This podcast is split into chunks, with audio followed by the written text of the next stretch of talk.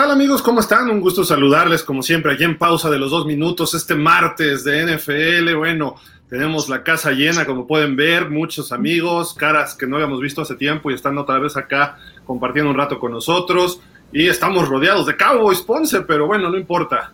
Aún así los queremos. no, pero bienvenidos todos. Muchísimas gracias a la gente que se conecta en pausa de los dos minutos.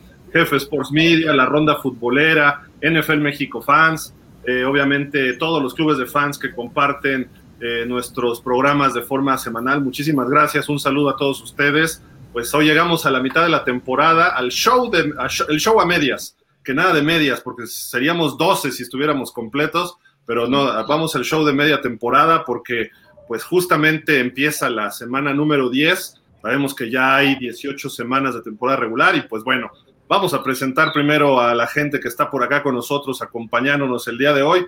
Y primero que nada, como siempre, como diría el Tuca, primero las damas. Cori, ¿cómo estás? Muy buenas tardes. ¿Qué dices? Hola, hola, pues un placer estar con ustedes, casa llena, es un gusto para mí que esté aquí Andrés, ya tenía rato que no estaba con él, así es que es un placer para mí.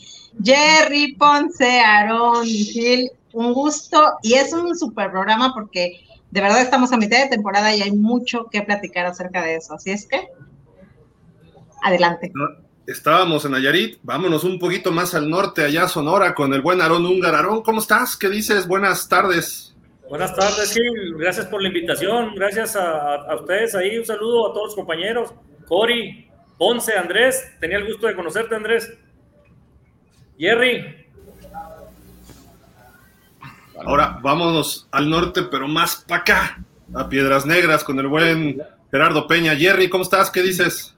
¿Qué tal, Gil? Muy buenas tardes. Pues aquí estamos de nuevo con nuestros amigos, Aarón, Cori, Ponce, y, gusto en volver a ver a Andrés. Este, vamos a tener un bonito programa, hay muchas cosas que platicar ahora que estamos a la mitad de la temporada y, vamos a, informar a nuestros amigos que amablemente nos, nos escuchan y nos, nos miran también. Bueno, ya nos fuimos al norte de la República, ahora vámonos al norte, pues del sur de la ciudad, ¿no? Con este Rodrigo Ponce. Rodrigo, ¿cómo estás? Bien, Gil, gracias, gracias por la invitación y un saludo a todos, Aarón, Cori, Andrés, Jerry. Este, pues vamos a ver, porque sí, la mitad de la temporada ya, ya se ve, o sea, ya se empieza a perfilar un poquito el final, pero ha estado muy interesante con muchas noticias, Gil.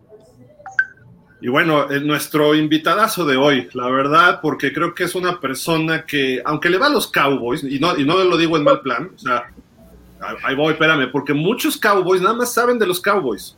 E, e, él conoce toda la NFL, lo he visto, lo he seguido en sus redes, eh, además que es un, un, chavo a todo dar. Bienvenido Andrés Jiménez, ¿cómo estás? Creo que no habías venido a pausa, pero es un gusto que estés con nosotros. Muchas gracias, Gil. Una vez ya teníamos pláticas de, venir aquí contigo, nada más que no se ha podido. Pero muchísimas gracias por la invitación. Un gustazo a Aaron y a Ponce, que no tenía el gusto de conocerlos, pero espero que este sea un grato programa. Y de nuevo coincidir con Cory y con Jerry, que son personas que tienen un gran conocimiento de los cabos y también de la NFL. Que sea un éxito este programa y que toda la gente lo disfrute. Muchísimas gracias por estar. Ahorita ya nos platicas este, de tus redes sociales, lo que estás haciendo porque pues hace de todo el buen Andrés. Pero bueno, oigan, pues tenemos, eh, ayer terminó la primera mitad de la temporada, este, Aarón, con un partido de Baltimore, unos Ravens que son Lamar Jackson dependientes, pero ayer surgió algo más, la defensiva, ¿no? Y terminan ganándole al equipo de los Santos, de, ahí como visitantes en el César Superdome, 27-13. Justin Houston tuvo dos y media capturas, una intercepción, este viejito. Eh, los Santos como que sí perdieron esa esencia desde que estaba Sean Payton y Drew Brees, pero no sé si quieras comentar algo de este partido. Creo que, digo, obviamente todos los partidos son importantes, pero para rápido comentar algo de este juego e irnos ya con el análisis de media temporada, este Aaron. Pues la verdad yo pensé que iba a ser un partido un poquito más atractivo. Me gustó nada más lo que fue el medio tiempo. Después de ahí ya no me gustó tanto. Este, pues un Lamar Jackson, como ya lo conocemos, corredor, como dices tú, la defensa de los Baltimore, los Ravens, pues desde hace muchos años es su, es su esencia, es, es, es una, es una defensa muy agresiva con John Harbaugh. Eh, me gustó, pues lógicamente, si me, si me dijeras quién es el, jugador eh, que impactó más en el partido, yo digo que Justin Houston, precisamente, el, el ex Chief. Eh, me gustó porque pues, dos capturas y media y una intercepción, yo creo que fue el que más brilló, ¿no? Si comparamos a los corebacks, fue muy semejante uno con otro, nada más que el rifle rojo, como le decimos aquí a Alex Vaquero también y ex Cincinnati, la verdad que sigue igual. Va de mal en peor, pobrecito. La verdad que yo lo dejaría como backup. Yo no sé por qué no tienen eh, a este, al, al, al que. ¿Cómo se llama el otro mariscal que estaba? El, Ah, Tyson Hill. no, no, no. El, Yamis, Ah. Ya Winston. Sí. No sé si esté lesionado, la verdad, desconozco su situación. Si, si no está lesionado, yo la verdad, yo prefería meter a James Winston que, a, que al rifle, ¿no? Entonces, eh, pues la verdad, no, no me gustó tanto el partido, pero pues no deja de ser un, un Monday Night, ¿no? Pues sí. ¿Alguien quiere comentar algo de este partido este, por ahí? Pues yo nada más que sí, sí, sí, sí quedaron mucho a deber los Santos, ¿no? Y, pero yo estoy de acuerdo con, contigo, Gil, en el sentido que desde que se fue Sean Payton y Drew Brees, pues, se le salió el alma a los Santos, si, si tal cosa se vale decir, se le salió el, el- alma al Santo, porque ya no, ya no es lo de antes ni de chiste, ¿no? Y, y- como un ataque medio desconfigurado, como que quiere arrancar, no arranca. A mí no, no, no me gustó lo que vi ayer de los Santos, pues no me gustó para nada. Y sí, del otro lado, pues eh, este, la, la- Jackson dependencia, como le llamas tú, pues, sí, yo creo que esa también es, y lo digo en buen sentido, una mutación de- del- del juego, ¿no? Así como cuando de pronto el juego mutó, antes era más terrestre, ahora es muchísimo más aéreo, y ahora vuelve a ser terrestre, pero porque existen armas como Lamar Jackson, como Patrick Mahomes, como este, eh, este, ¿cómo se llama? Josh Allen de los Bills, que son cuates que, que incluso el chaparrito de los Cardenales, este Murray, que son cuates peligrosísimos, no los puedes dejar porque te hacen la de 30 o la de 40 yardas. Esta misma semana vimos a Justin Fields, ¿no? Lo que rompió el récord de más yardas por tierra para un coreback. Nada más no se vale decir contra quién lo hizo, ¿ok? Pero bueno. Ah, ¿Estaban jugando contra alguien? Hey, hey, hey, hey. Andrés, ¿quieres comentar algo de los Ravens, de los Santos? Eh, no, nada más decir que, bueno, eh, la situación de James Winston es por decisión técnica. Desde hace dos semanas James Winston ya podía jugar, eh, ya se había curado de una lesión. Eh, el head coach de los Santos decide eh, respetar lo que está haciendo Andy Dalton. Y luego por cuestiones o partidos, eh, por ejemplo, contra Cardinals se vio muy mal Andy Dalton. Pensábamos que ahí James Winston iba a recuperar la titularidad, pero después eh, contra Raiders da un buen juego. Entonces, es este tipo de situaciones donde al, al, al coacheo de los Santos empezamos a preguntar qué es lo que está haciendo. Eh, yo la verdad no esperaba un gran juego, la verdad no me llamaba la atención, porque al final de cuentas Ravens es mejor defensiva, a pesar de que tiene grandes problemas en los esquineros, es una realidad, los Ravens andan mal en esa zona del campo, pero Andy Dalton necesita precisión y no la tiene. También necesita un poco más de tiempo y tampoco lo está teniendo con esa línea ofensiva. Ayer Alvin Camara no funcionó y por la parte de los Ravens, pues haciendo lo que saben hacer, que es correr el balón. También decir que Kenyan Drake hizo un buen partido, es la realidad. Kenyan Drake está luciendo con este equipo de los Ravens ante la lesión de, de Rashad Bateman, de Jackie Dobbins, que no está con el equipo de Baltimore. Kenyan Drake está teniendo un segundo aire y está funcionando en el equipo de los Ravens. No me gusta todavía este equipo. Siento que el hecho de que Lamar Jackson solamente lanza para 133 yardas contra un equipo que tiene récord de 3 ganados y perdidos, la verdad es muy poco para un quarterback. Pero bueno, es independiente de gustos. A mí no me gusta eh, el estilo de Lamar Jackson, aunque habrá mucha gente que sí le guste. Jerry, ¿algo? ¿O ya nos vamos a los temas? Adelante. ¿Sí? Oiga, nada más recalcar también que, que Houston hizo lo suyo, ¿no? El jugador, o sea, la verdad es de que me gustó, me gustó verlo. Ya, ya estamos acostumbrados a que Lamar saque, sea el que saque adelante a los Ravens y también pues Dalton haciendo lo suyo, haciéndolo Dalton. Entonces que no, no hay, no hay yo creo que más que decir y, y pues a ver, Lamar, que, que hasta dónde llega este equipo con Ravens, como dicen, no es de mis favoritos, pero Está Ahí el está. líder divisional ahorita. Y ahorita vamos a ver las tablas de posiciones rápido antes de entrar ya a los temas.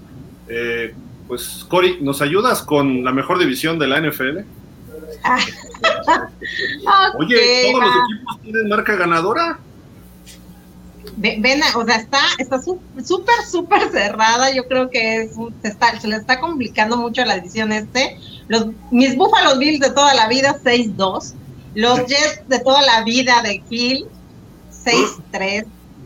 Unos Dolphins también que están durísimo en la pelea, 6-3. Y unos Patriotas, 5-4. Se está cerrando muchísimo esta división este y va a dar una gran pelea. Muchos dicen que todo e, e, esta marca que tienen los Jets no es real, pero ahí están, ¿no? Entonces, son los números lo que nos están diciendo, están ganando los juegos y pues vamos a ver cómo, cómo va a cerrar esta edición porque la verdad estamos a mitad de temporada y, y están durísimos, no hay a quien ir, la verdad es de que sí está muy cerrada y pues obviamente de esta división para mí los Bills son, son los que siento que van a estar en la cima, pero hay que ver.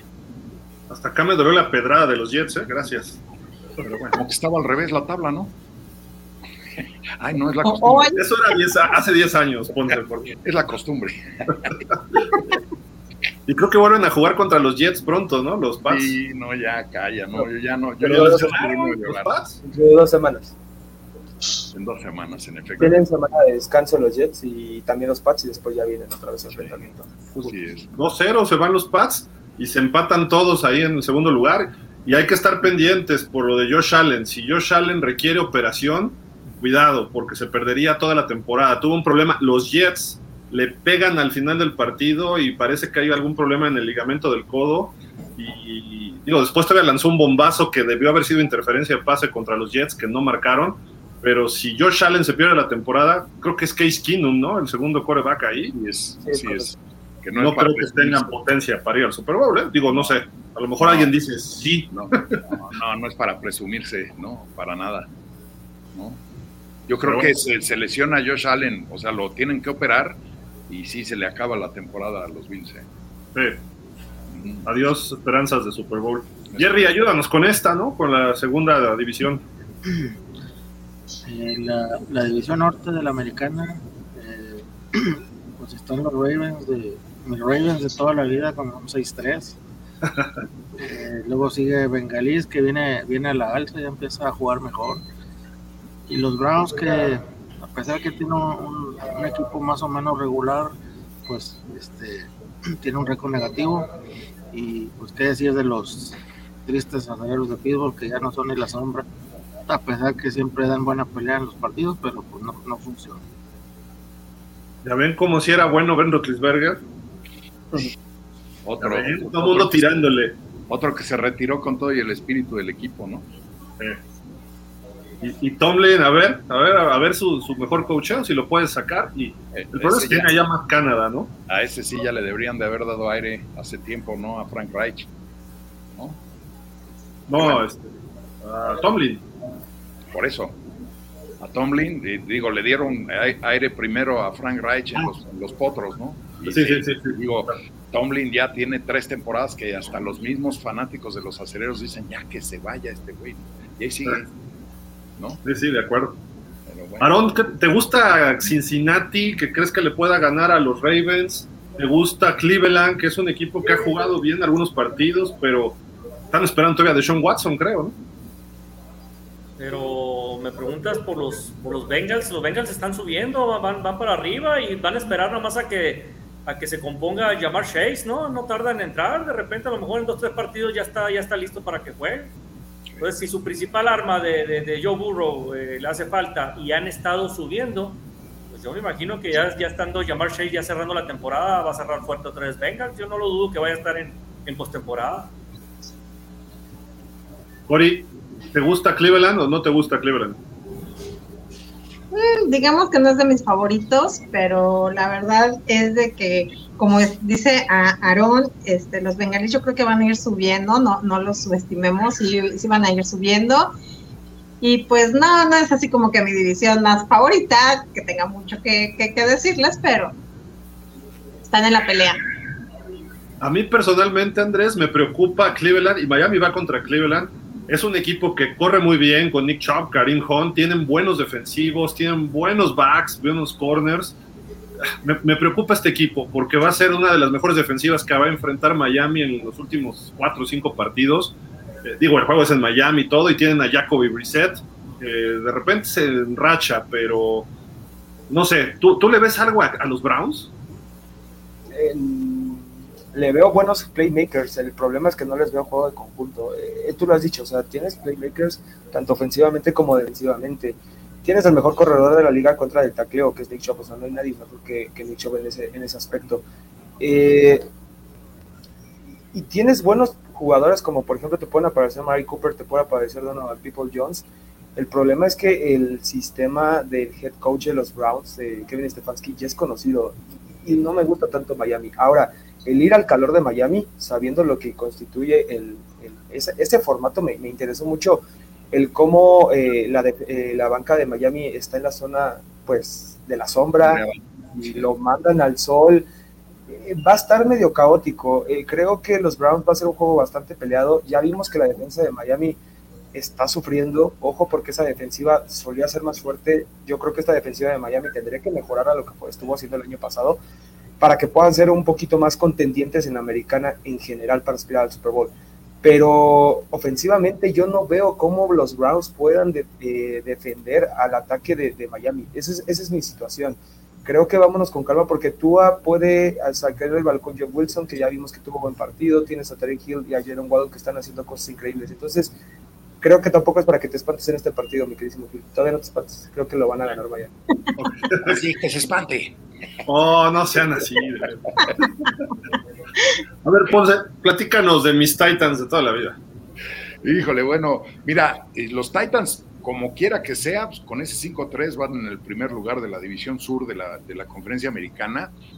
Eh, yo, yo siempre he confiado mucho en lo que hace Mike Gravel. Eh, es más, hace rato que, que este, por ahí nos mandaste unas tablas de, de, con los porcentajes al mejor coach, de, a las votaciones al mejor coach del año y, y este, y estaba muy por debajo Mike Gravel que, que este eh, Frank Reich, dije, no, ¿cómo puede ser posible?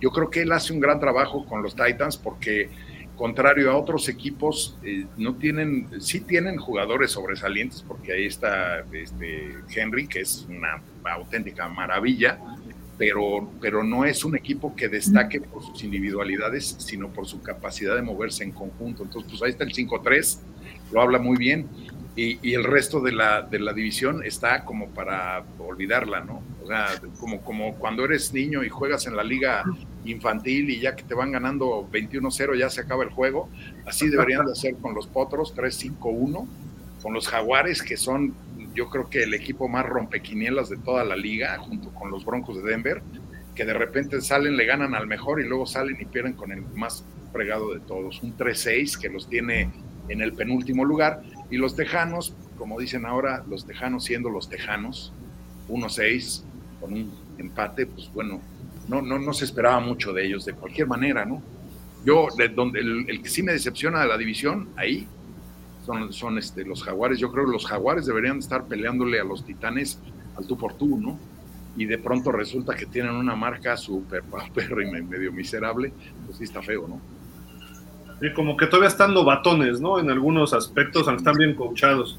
Sí. Aaron, ¿tú crees que los Colts con Jeff Saturday, un head coach que creo que nunca había sido head coach ni de colegial, solamente en high school por ahí, y lleva, estaba ya de comentarista de ESPN, ¿crees que puedan levantar? Y digo, yo si fuera él, luego, luego nombro a Matt Ryan coreback titular, ¿no? Sí, de hecho, cuando se dio la noticia de Jeff Saturday, eh, pues también se vio algunas fotos y todo como que es muy amigo de, de Irsa y no del dueño.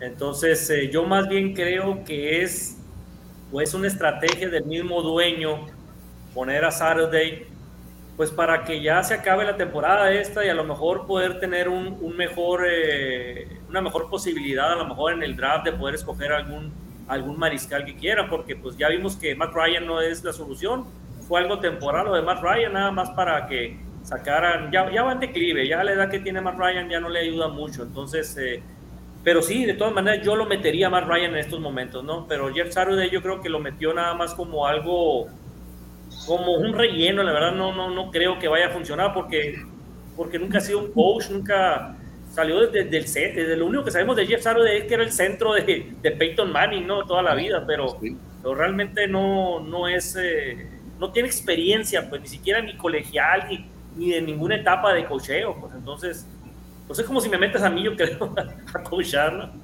No, tú sabes más que no, no tan mal, pues, pero pues.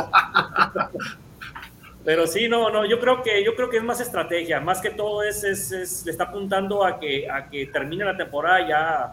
De hecho, yo veía a los Colts, como dice Ponce, más que a los Jaguars, yo veía a los Colts más peleando con los Titans. Eh, ¿Por qué? Por cómo se estaba armando, año tras año, siempre se ha dicho, los Colts ahora este año van a estar más fuertes, más fuertes. Y ahora con Matt Ryan yo sí pensaba que iba, iba a ser un poco, un poco más competitiva esa división, pero realmente ahorita yo creo que es la división más fácil de ganar para el que va en primer lugar. Todos los demás están muy peleados. Ahorita Titans se lo va a llevar de calle, ¿no? Esa división. Sí, no hay quien le haga sombra, ¿no? Oye, Cory, los Titans necesitan a Tannehill, ¿no? Porque el coreback novato contra Kansas completó cinco pases nada más.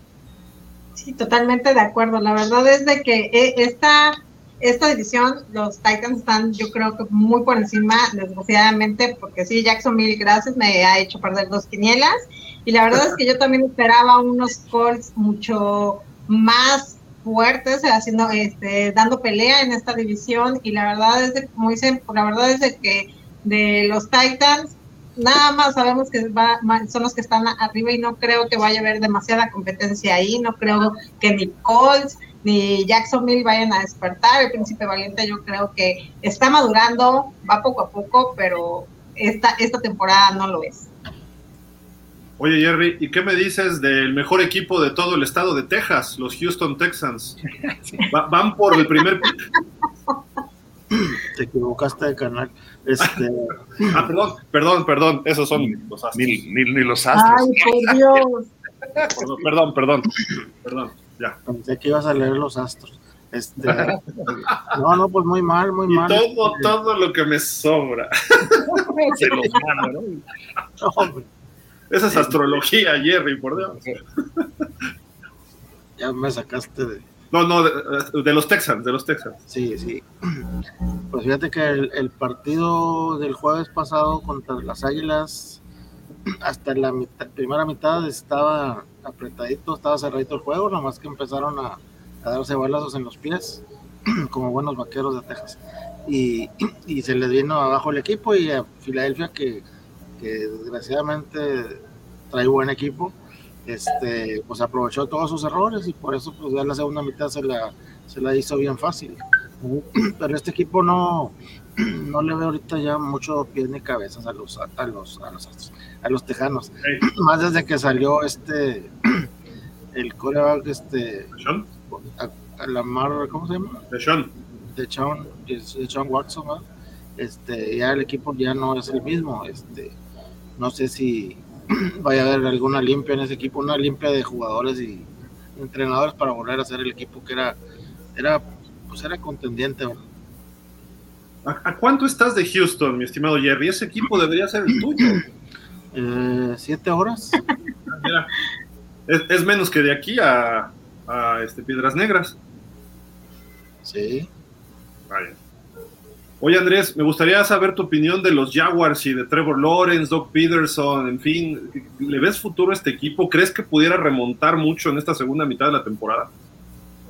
A mí me encanta, a mí me encanta el proyecto de Jaguars porque es un proyecto a futuro, tú lo has dicho, y lo, vimos con la situación de, del trade que hicieron por Calvin Ridley. O sea, el ir por un trade que no es para este año, sino es para el siguiente, fortalecer todavía tus receptores, porque Trevor Lawrence es lo que le gusta hacer, es lanzar el balón.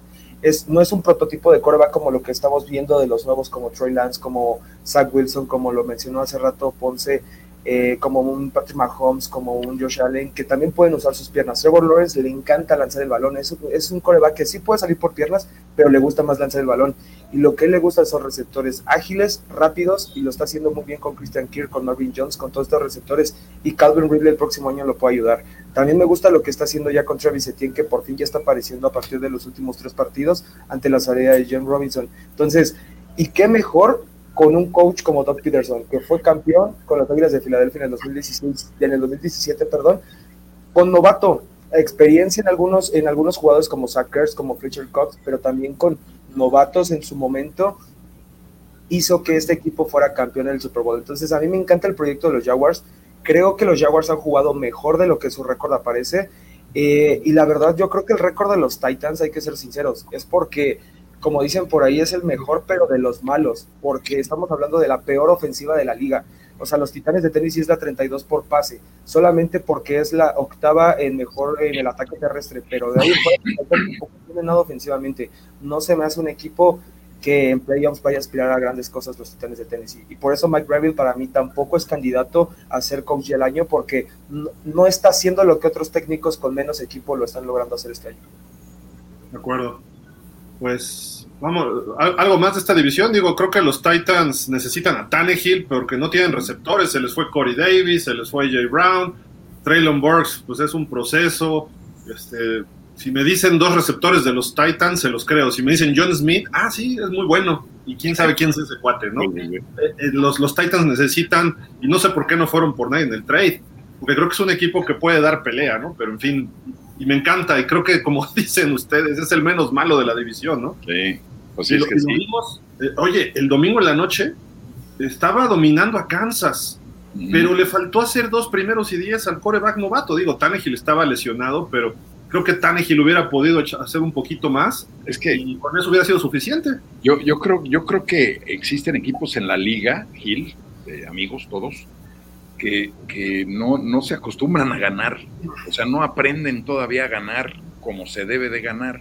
Y entonces tienen el partido en la mano y lo sueltan y lo dejan ir. Y, ese es el caso de los titanes, ¿no? Cuando, cuando tienen el juego dominado y de repente dices, ¿qué pasó? Es típico que te paras a la cocina por una cervecita o lo que sea, y cuando regresas, espérate, ya van perdiendo, si fueron ganando todo el juego. Así, así son los titanes, ¿no? Son los rompequinielas también, y los, y los cargadores, no los dije hace un rato, pero los cargadores también. Hoy vamos a broncos, titanes y, y, jaguares son los que, híjole, a correr, ¿no? Andrés, ibas a decir algo, ¿no? Sí, no, eh, el problema es que en la NFL necesitas un balance defensivo y ofensivamente. Tu defensa está haciendo bien el partido, pero si tu ofensivamente solamente dependes del juego por tierra, te vuelves previsible. Y eso en el cuarto cuarto ya no lo puedes hacer. Solamente lanzas 80 yardas por aire, entonces te vuelves predecible porque sabes que el equipo no lanza el balón.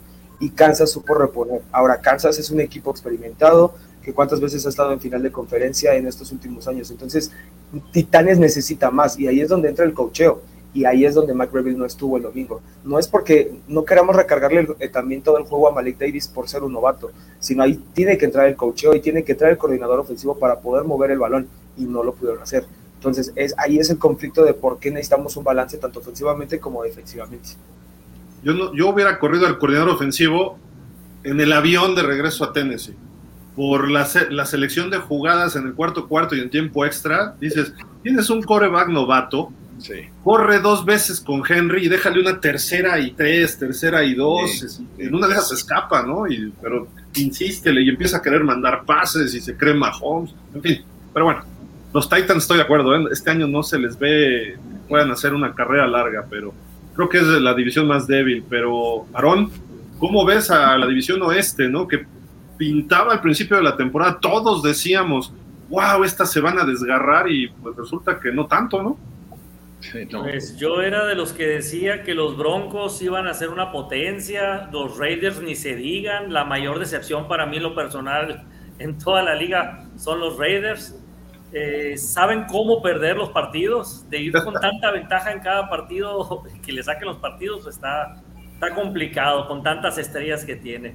Eh, de, los, de los Chiefs, pues no se diga, ¿no? Los Chiefs tienen ya años siendo candidatos fuertes para ganar esta división y los Chargers también. Como bien dices, realmente cuando empezó esta temporada, estos cuatro equipos se veían que iban a, competir, que a lo mejor iba a ser la división más, más difícil de, de, toda la liga.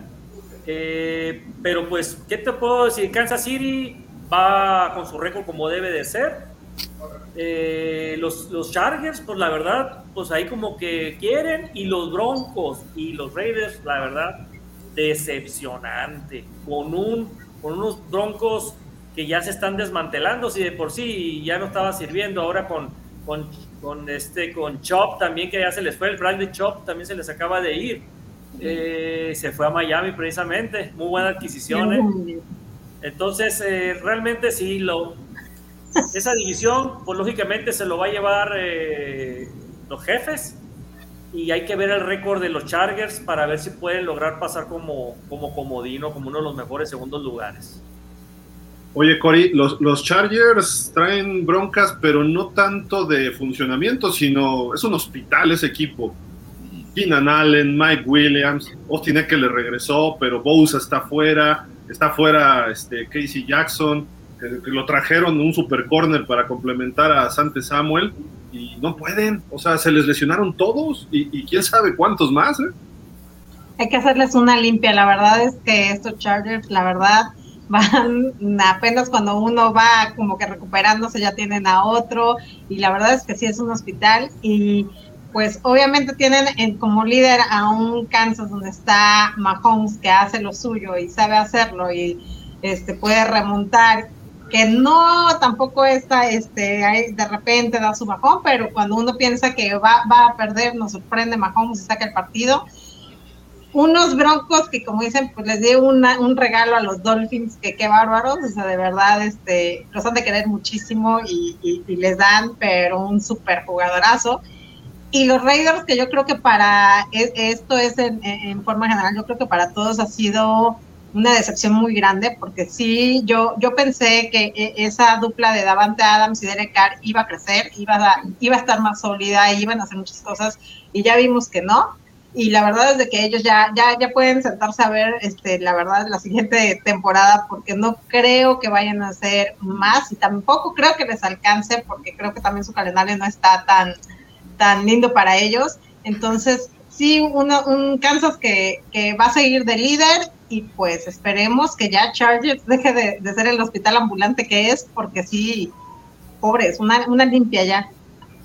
Nada más después de que Miami juegue contra ellos, como en 3, 4, 5. Después ya. así. Ya que regresen después. Oye, Jerry, Randy Gregory de Dallas se llevó toda la mala suerte a Denver, ¿no? Gracias a Dios que se fue de Dallas. Y sí, sí, parece que sí les llevó la mala suerte. Y, para mala suerte de él también se lesionó y no sé si vaya a regresar antes de terminar la temporada. Creo que lo iban a operar. Pero sí, gracias a Dios, este, se nos fue de, por fin de vaqueros, era muy conflictivo. Te, hago una pregunta, Jerry. ¿Tú crees que le podamos apostar a los Broncos que repuntan en esta segunda mitad de la temporada o ya nos esperamos hasta el 23? Pues yo creo que sí hay que esperar porque todavía no se ha visto realmente el acoplamiento de su de Russell Wilson. Este, a lo mejor en la siguiente mitad de la temporada puede ser que ahora sí sí sí se logre que se adapte a sus receptores, ¿verdad? Y, y haga que funcione la ofensiva como, como las ofensivas que él tenía con los halcones. Andrés Ponce, les hago una pregunta. ¿Será justo correr a un coach en una temporada? Y hablo por Nathaniel Hackett y por Josh McDaniels, ¿no? Los dos han quedado a deber muchísimo. Que McDaniel ya sabíamos que le había ido mal en Denver, ¿no? Pero Nathaniel Hackett toma unas decisiones que dices, por Dios, este señor ni en el mar lo tomaría así, ¿no? Pero, Andrés, ¿pudiéramos ver cambio de coaches en estos dos equipos al final de la temporada? A mí me encantaría. Eh, Ponce, te dejo primero si quieres. gracias, gracias, Andrés. Mira, yo creo que sí vamos a ver un cambio, no en los Raiders, eh, o sea, un cambio de, coach hasta que acabe la temporada.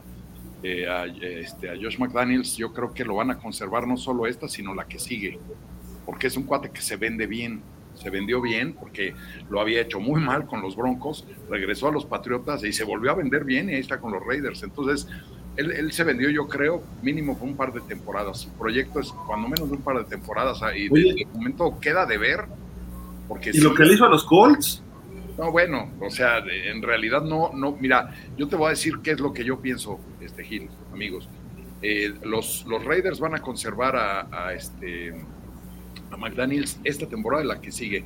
Pero el que sí le veo ya así como que haciéndose el nudo aquí así ya de la corbata es a este Hackett, porque de verdad eh, lo que está sucediendo en los Broncos es una alarma tremenda, ¿no? E, esta es una liga en donde tú no te puedes dar el lujo de ver si, si Russell Wilson se acopla o no se acopla. O sea, pagaste un sobreprecio tremendo por Russell Wilson, empeñaste el futuro de tu equipo eh, buscando que él te levantara el proyecto y te llevara a otro plano para que pudieras eh, eh, subsanar todo lo que todo lo que pagaste por él. Y resulta que el cuate anda de paseo. Entonces y, y, a eso no le ayuda que no tiene dirección alguna. Ya ya vimos sucede siempre cuando se separa una dupla tan, tan este, pues, exitosa como fue Russell Wilson con Pete Carroll, ¿no? Te, das cuenta quién funciona con quién. O sea, tú ves ahorita a Pete, a Carroll con, con Gino Smith y te cuenta su hijo pródigo. O sea, se entienden a la perfección. No dábamos un cacahuate por los halcones marinos y ahí están. Y de pronto Russell Wilson llega como la gran estrella de Denver, voy para adelante y voy a hacer y voy a deshacer y pues que a Chita le dé un calambre, ¿no? Entonces, tengo una teoría. Sí. De, de, lo que pasó entre Seattle y Denver. La realidad es que eh, está jugando Russell Wilson todavía con los Seahawks, pero se pone Gino Smith en la playera. Y el que tradearon fue a Gino Smith a Denver. sí, nadie se dio cuenta y llegó Gino Smith a Denver. Porque Gino Smith, lo recordamos perfectamente bien, con los Jets de Nueva York no hacía pero nada. Y resulta que acá pues no vamos a decir que es este, el, el, MVP, pero es un cuate que está respondiendo, está sacando al equipo para adelante. ¿no? Entonces, se van de pronto lo que era una, una división que, que, iba a ser de verdad una pelea a muerte entre los cuatro equipos, pues resulta que no es así. O sea, resulta que lo bonito en los Raiders pues es su estadio multimillonario y nuevo, y lo bonito en los Denver, los Broncos de Denver, pues no es ni el uniforme siquiera, ¿no? Entonces, no hay forma. Yo, yo a mí, este, ahorita ya te, te, te suelto el micrófono, Andrés, yo, a mí yo sí creo que, que Hackett no termina la temporada. Yo creo que McDaniels no solo termina esta, sino que se avienta la que sigue. Yo creo. Andrés, decías que te gustaría que salieran. ¿Por qué? Bueno, en el tema en particular, eh, yo considero que el, el, equipo fracaso de esta temporada para mí sin duda fue Raiders. Yo esperaba algo de Mike Daniels. A mí me encantaba el trade de, de, Davante Adams a los Raiders, esta, conexión que tenía con Derek Carr, el juego terrestre. Creo que Hunter Renfro también, insisto, ha quedado de ver. Ni se diga Darren Waller, que ha sido pésimo año como Tyren, a pesar de sus, sus, declaraciones diciendo que él era el mejor Tyren de la liga. Eh, pero McDaniels me, eh, es el ejemplo claro y lo voy a decir muy alguien con, lo conocemos aquí, sobre todo los vaqueros de Dallas y todos. Dan Quinn. Dan Quinn es un excelente coordinador defensivo, pero como head coach no. Mike McDaniels es lo mismo. Déjalo como coordinador ofensivo, pero no lo ocupes como head coach. Ese es el término. Eh, yo no tengo bien la claridad de si Raiders se vaya a quedar otro año bien con, con, con McDaniels como head coach. Eh, también le renovaron contrato a Derek Carr, le dieron aproximadamente 40 millones de dólares por año. Entonces, la situación va a ser la pregunta si McDaniels lo hace. Aquí la situación es en cuestión gerencia general de los Raiders es muy mala, entonces podemos esperar cualquier cosa. En la situación de los Broncos de Denver también, el problema no se llama ni Russell Wilson ni se llama Nathaniel Hackett, se llama gerencia general. ¿Por qué? Porque en el momento que contrataron a Russell Wilson tenían que haber contratado un coach que se acople al estilo de juego del coreback. Nathaniel Hackett y Russell Wilson son, do, son dos gotas de agua separadas, uno es agua y otro es aceite. Manejan estilos ofensivos muy diferentes. Russell Wilson le gusta jugar más abierto en el campo abierto y es lo que estamos viendo con Gene Smith y con este Pete Carroll. Por eso Gene Smith está teniendo un triunfo que no lo tuvo ningún otro equipo. ¿Por qué? Porque está jugando libre. Y eso era lo que le gustaba a Russell Wilson. ¿Qué era lo que no tenía Russell Wilson y de lo que se quejaba en Seattle? Era línea ofensiva. En este caso, Nathaniel Hackett lo está haciendo, no lo está dejando salir, lo está dejando literal que tome decisiones, pero realmente no está acostumbrado a Russell Wilson en todo su tiempo que lleva como coreback de la liga, no estaba acostumbrado a hacer este tipo de cosas. Entonces, para mí el problema fue que nunca supieron realmente cuál era el head coach perfecto para, para el equipo eh, si planeaba ya irte por Russell Wilson desde un principio. Creo que ese fue el gran problema y para mí Nathaniel Hackett sí tiene que salir de Denver. No era la opción uno, ¿eh? Para los Broncos. Era el número 12 de Green Bay. Era Aaron Rodgers. Y es por que, eso ah, ahí se entiende, ahí se entiende. Si tú llegas a Hackett por Aaron Rodgers, ahí se entiende. El sistema era conocido porque Hackett era coordinador ofensivo de los Green Bay Packers. Ahí se entendía ese momento. Pero entonces volvemos a lo mismo. Entonces no por el hecho de que traes a Hackett va a funcionar Russell Wilson. Son sistemas muy diferentes en los que ambos jugadores crecieron.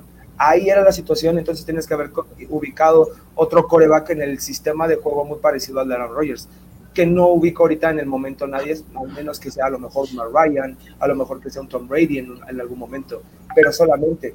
Eh, no Russell Wilson. Y ahí fue el gran problema. Y el primero trajeron a Packet y después trajeron a Russell Wilson. Entonces ahí, ahí fue el detalle. Pues vámonos a la nacional, Cory.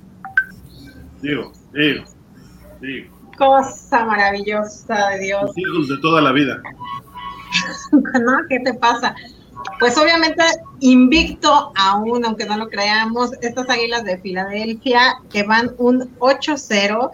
Este, la verdad es de que no han podido detenerlos y todavía están con ese invicto. Obviamente el equipo de mis amores, Dallas Cowboys 6-2, donde ya con ese regreso de Dak Prescott y con esta defensiva que tenemos, todavía seguirá en grande. Esta división cada vez está cerrando más porque tenemos también unos gigantes que tienen los mismos números que nosotros, un 6-2, y unos commanders que con esto de que ya van, los van a vender, que ya no saben qué hacer con ellos, si les cambiamos el nombre por los Wakanda Lovers, no sé. La verdad es de que sí, este, se cierra mucho e, esta, esta división Obviamente para mí mis favoritos son los Dallas Cowboys. Le veo mucho potencial todavía en mis Dallas Cowboys. Siento que vamos a, estar peleando ahí con, con esas águilas de Filadelfia. Pero ahora... Sí, claro. Yo tengo que pensar en grande, decretar para que se haga. Este, y, la verdad es de que estas águilas van también, el, el, gran enigma de que con quién perderá ese invicto, ¿no? Entonces, este, se nos viene un juego a los Dallas Cowboys contra Green Bay que en esta situación en la que está yo al principio cuando lo vi dije ah, otra vez Aaron Rodgers me va a dar gastritis pero creo que lo que hemos visto en los últimos juegos de Aaron está mucho mucho dejando que desear entonces tal vez sea un muy buen partido para, para mis Dallas Cowboys que tiene que ser porque tenemos que ganar porque esta división está muy cerrada entonces, y el calendario tampoco lo tenemos, así que digas qué regalado está el calendario de los Cowboys. Entonces, vamos a, ver esa competencia entre las Águilas de Filadelfia, Cowboys, y no descartemos a los Gigantes que también están en la pelea. Entonces, se cierra esta división y vamos, mis Dallas. Aaron, ¿sí? ¿Que ya vas a jugar bien esta semana? Ok, sí. perfecto. Agárrense, Eso quisiera. Quisiera que jugáramos toda la vida. ¿eh? Dijo, a ver. Relax. sí. O sea, vámonos con calma. Eh, pero bueno, ahí está esta división, mi estimado Aaron. ¿Quién? Aaron Ungar, no Aaron Rodgers. Aaron Ungar. eh, ¿cómo, ves este, la división? ¿Qué te gusta? ¿Qué no te gusta? Digo, estamos llenos de vaqueros aquí, pero ¿Filadelfia es de verdad? Es la pregunta. Sí, es de verdad. La verdad que desde que empezó la temporada no me equivoqué. Me hubiera gustado haberme equivocado, pero cuando vi que se armó Filadelfia así, desde la agencia libre que jalaron a AJ Brown, eh, etcétera, etcétera, ¿para qué entró tanto detalle? Los, los de los drafts, el draft que hicieron, o sea, para mí la verdad Filadelfia se armó muy bien y yo dije, es el único que le va a dar problemas en la división a los Cowboys. Y resulta que los gigantes también están dentro de la pelea ahí con, con Brian Dable, que también está haciendo un buen trabajo ahí de cocheo. Entonces, con un, con un Sanquar Barkley sano, que ahora sí está, está compitiendo toda la temporada, que decíamos que era de cristal y a lo mejor por, por primera vez a lo mejor va a terminar una carrera, pero una temporada sin lesión. Hasta ahorita lleva la mitad y, va bien el, el corredor. Entonces, sí, la verdad que sí son de verdad las águilas pero también mis poderosos y gloriosos Cowboys también. no hay que pues. olvidar. Una cosa, yo veo a las Águilas ganando los partidos invicto y el único que creo que le va a dar es Dallas el 24 de diciembre, le va a quitar lo invicto. Sería un buen regalo de Navidad para ustedes. ¿no? Ah, cuando ya hice mi capita. Y para Miami también. Sí. De refilón. ¿qué, ves?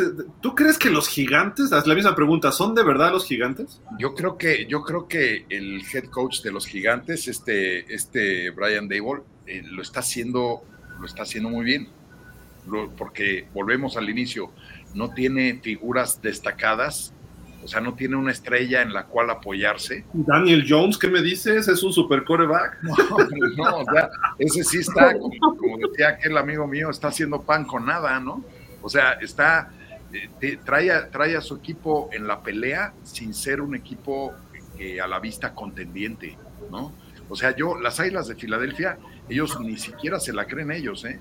O sea, vamos, eh, primera vez en la historia que van 8-0, primera vez en la historia de las Águilas de Filadelfia que van 8-0. Vienen seguiditos los vaqueros un par de juegos atrás, pero los vaqueros que van con los empacadores, yo sí le temería a Aarón porque eh, los, los empacadores no hilaban cinco derrotas, Gil, desde el 2008. O sea, a ver si les pica el orgullo y dicen, a ver, pues ahora sí en la, en la este, pantalla, ahora sí que en la, en la estelar, en la pelea estelar y le damos a los vaqueros. No, yo no dudaría que los empacadores puedan sorprender a los vaqueros. Se me hace un mejor equipo Dallas, mucho mejor que, que los empacadores hoy, sí, eso sí, sin duda, ¿no? Y ya más, un poquito más hacia abajo, este, ya los, los gigantes, respondiendo a tu pregunta, ¿son de verdad? Sí son, sí son de verdad. No sé hasta dónde les alcanza el vuelo, eso sí, también hay que decirlo. Y hasta el final, pues los Commanders, que los Commanders, yo no me canso de decirles los pieles rojas, porque para mí siempre van a ser los pieles rojas. Así los cambien de color y de lo que ustedes quieran. O sea, finalmente los pieles rojas, los Commanders, lo que hicieron fue que se llevaron toda la identidad. Es lo mismo que tiene el equipo de los cargadores ahora de Los Ángeles, ¿no? Ya fueron de San Diego, ya y se estaban enraizando en San Diego y de repente, pum, pum, ya los metieron para allá. Y entonces al final, ¿qué es lo que sucede? Que toda la afición se desconfigura y otra vez vuelve para allá. Y es lo que le está pasando a los Commanders, ¿no? O sea, imagínate que tú toda la vida le vas a los Astros de Houston, este Hill, y de repente te dicen, ya no van a ser Astros porque se quejó la galaxia vecina, y este, y pues como todos somos bien millennials y tenemos la piel bien delgadita, ya no van a ser los Astros. Ahora van a ser los rompeolas de Houston. que regresen los petroleros, aunque sea en el béisbol. Pero bueno. Y dices, a ver si dices, los voy a seguir, o sea, voy a seguir yo siendo aficionado a los rompeolas de Houston, pero toda la vida yo fui aficionado a los Astros, pues no, es, es lo mismo. El nombre, de, el nombre, que le cambiarían a los Astros serían los tramposos de Houston, ¿no? ¡Ey, ey, ey, ey! ey. Tranquilo, o sea, estamos hablando de americano, por Dios. O sea, yo, yo, no puedo decir nada porque me va a empezar a llover por Nueva Inglaterra. Mejor no digo nada. Mejor no digo nada. Pero sí, sí, este, yo, yo la división la veo en mejor estado que como la hubiera visto antes de la temporada, ¿eh? la sí. verdad. Creo que está buena la gigantes, ¿no?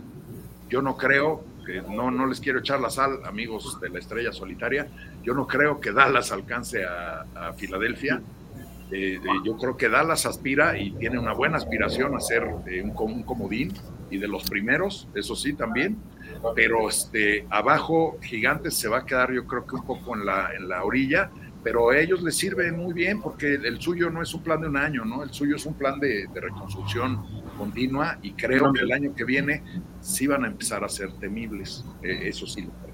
Oigan, da tantito un tiempo fuera porque es martes de Fantasy, ya llegó nuestro buen amigo Diego Sotres con las recomendaciones, este, los reclamos que le hacemos, este, y ahora no sé quién fue el que me dejó mal, pero... Hola, hola. ¿Cómo estás, eh, Diego? Buenas tardes. De seguro el que te dejó mal fue haber jugado contra Joe Milton, quizá.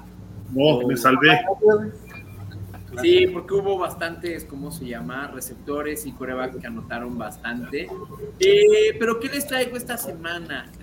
Uh, es la semana 10 en la temporada regular. Entonces en el fantasy significa dos cosas muy importantes. Ya se acerca o ya está haciendo la, la, la fecha límite para hacer intercambios, para hacer trades. Normalmente empiezan en la semana 10, depende del comisionado y la liga, la pueden extender pero estándar y si no le pudieron es la 10, esta campaña es la última. A partir de ahorita están solos con sus equipos, con sus lesionados y con los pocos buys que quedan. Entonces les recomiendo ponerse pilas en esta semana y buscar algún trade. Siempre es bueno, sobre todo si son ligas que van al año que entra, dinastía o keeper. Eh, y otro punto es que normalmente y también en formatos estándar, los playoffs empiezan por ahí de la semana 14. Estamos a cuatro semanas eh, de llegar a playoffs, es la recta final. Entonces ahorita, sobre todo para ligas en las que, repito, son para el año que entra, eh, ya puedes, ya sabes quién es tu equipo. Sabes que no vas a llegar a playoffs, entonces a lo mejor empiezas a hacer trades para picks para el año que entra, por jugadores que te van a funcionar el año que entra, que ahorita quizá están en IAR y el jugador que los trae, pues no los va a necesitar para playoffs. Eh, darle otra perspectiva a tu equipo y mirar hacia el año que entra o ser muy agresivos y meterte a playoffs ahorita. Y pues como siempre y más que nada en el fútbol soccer, ya dentro de playoffs ya es otra cosa. Por más de ir en primer lugar en la temporada regular, no quiere decir que seas primer lugar del campeonato, porque una mala semana, un jugador lesionado, eh, tienes a, no sé, Tarek Hill y a Joe Mixon, por decir algo, y que un día uno se enfrentó a una gran defensiva y el otro está lesionado y se te acabó la temporada, aunque ibas en primer lugar de tu, fan, de tu temporada regular. Entonces es muy variable. Ahorita el objetivo es calificar. Todo el mundo está en mal plan conmigo, ¿eh? Primero contra los Astros, ahora quieren lesionar a Tyreek Hill. ¿De qué se trata? No, pues? bueno, cualquiera de Miami. Puras buenas vibras. Es alguien bastante peligroso ahorita, ¿no? Qué gusto los que hayan agarrado a cualquier jugador de Miami en el Fantasy, porque de seguro le está yendo muy bien. Oye, Diego, eh, la semana pasada nos hacías algunas recomendaciones, pero bueno, rápido, aquí tenemos, mira, el cuadro ideal de esta semana. Y pues lo que hizo Joe Mixon, creo que hasta récords históricos, ¿no? Del fantasy. Joe Mixon se metió al top 5 de, de, rendimientos de jugadores en una semana en el fantasy. Justin Fields, bueno, de seguro ya lo comentaron, rompió el récord de Coreba corriendo. Entonces, y Kenneth Walker, ¿qué te digo? Ahora, vean este, este esta alineación fantasy eh, los, dos, los dos receptores, Tarek Hill y Devante Adams, de seguro se fueron en la primera ronda. Segunda, si acaso. Eh, en cuanto a los corredores, Joe Mixon y Kenneth Walker, Joe Mixon se fue en la segunda, tercera ronda, y Kenneth Walker, pues, él fue agente libre, ¿no? Entonces, eso que les he venido contando de la importancia de los receptores en el draft, es a esto a lo que me refiero.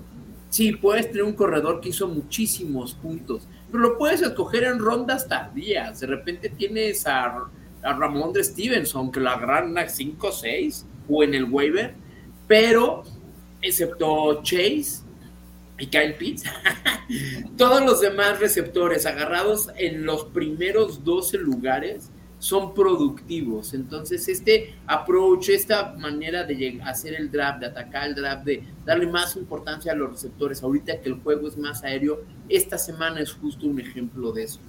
Eh, pero sí, Gil, pues, ¿quién iba a decir que Joe Mixon y Justin Fields iban a hacer eso en la misma semana? Yo Nada tenía, más que Justin Fields, aquí no mencionamos contra quién. Yo tenía Justin Fields en el draft, fue mi coreback en unas cuantas ligas y lo tuve que soltar, porque no estaba haciendo nada en las primeras semanas. Lo solté hasta por Trevor Lawrence, olvídense, hice de todo. Y lo cambié por uno de los que les voy a recomendar ahorita. Y pues así es el fantasy. De repente, si tienes espacio en la banca, te lo guardas a ver si al rato puedes. O lo sueltas por otro que está de moda o por algún lesionado. Ni modo, ahora creo que es el turno de Justin Fields y pues a ver qué pasará con él. Pues tus recomendaciones, Diego. Ahí les va. Una cosa importante que les he venido contando de los corebacks es que buscamos estos corebacks que además, que, además corren, que tienen dos dimensiones. En esta semana 9 estuve investigando una qué tanto aporta esta dimensión de correr al coreback. Eh, Justin Fields promedia 9.4 puntos por juego solamente por correr quítenle lo que pasa, quítenle los touchdowns, las yardas, tiempo basura, pase touchdowns, no, no, no, no, solamente lo que corre. Y en esa lista está Justin Fields, Jalen Hurts, Lamar Jackson, Josh Allen, Daniel Jones, Mariota y Kyler Murray. Kyler Murray 5.3. No está Herbert, no está Joe Burrow, no está Tom Brady, no está Dak Prescott, jugadores que son muy pasadores. Pero si a esto le agrega seis puntos porque el vato corre, pues esos son a los que buscamos. Digo, Joe Burrow ha tenido grandes semanas en este año, pero tienes doble amenaza si también corre. Por eso esta semana. ¿Mandé? ¿Mahomes no está? Mahomes no está. No, no, no. Esta semana corrió mucho, pero en las otras ocho no había corrido tanto, entonces su promedio de seguro no es tan alto para estar aquí. Por eso les recomiendo esta semana de coreback a Daniel Jones. Está corriendo bastante, le toca un calendario eh, amigable y sobre todo está, está disponible en el 65% de las líneas. ¿Qué es lo que les quiero recomendar? Los que están disponibles, porque oye, te quiero recomendar que pongas a Mahomes. Sí, pero ¿de dónde lo saco? O sea, Daniel Jones mejor que Derek Carr, por ejemplo. Sí, por supuesto. Sí, claro. Y es más, mi otra recomendación, que ahorita no tengo el dato de la disponibilidad, es Kirk Cousins. Está teniendo un temporadón y está bastante disponible. ¿eh? Pero para esta semana no creo. No, no creo. Va contra Bills. Eh, corredores, claro, de Miami, Jeff Wilson. Ya conoce el sistema de McDaniels, entonces inmediatamente va a empezar a aportar. Miami corre, él ya lo demostró esta semana y está disponible en el 61%. No hay tanta disponibilidad para ser un corredor, pero todavía lo podemos encontrar y sobre todo antes de que empiecen los trades. Es una de estos backfields en comité que quieres tenerlo, cualquier lesión, cualquier cambio de sistema, cualquier cosa, mejor tenerlo en tu banca a que lo tenga alguien más cuando ya no hay cambios. Eh, para receptor, Donovan People Jones. Peoples Jones de Cleveland. Él porque tiene una gran disponibilidad, 93%, pero además porque ese equipo va a mejorar el juego aéreo cuando llegue de Sean Watson. Eh, la marca se la está llevando a Mari Cooper, ya va a regresar David Njoku, se va a distribuir el juego aéreo, pero también se van a distribuir las coberturas y los corners. Y de nuevo, Pipo Jones es este eh, receptor que ayuda al tercera para llegar al primero y diez, a veces en zonas de anotación hace una que otra cosa, y sobre todo en pretemporada se le veía buena química con Deshaun Watson, entonces ahí pueden encontrar a alguien. Un receptor que les recomendaría, pero depende mucho del formato de sus ligas, es Odell Beckham ya va a estar libre para, para clínicamente libre, ya algunos equipos están interesados en él. No me llama tanto la, la atención del Beckham porque de aquí a que acabe nuestra temporada regular en playoffs en la semana 16, él habrá jugado unos cuatro partidos.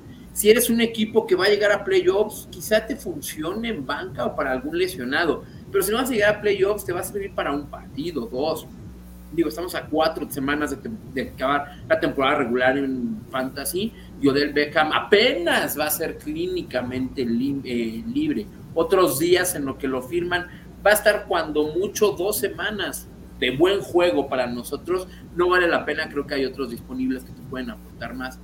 Y los equipos que lo están buscando, de los que se han mencionado, ya tienen dos receptores.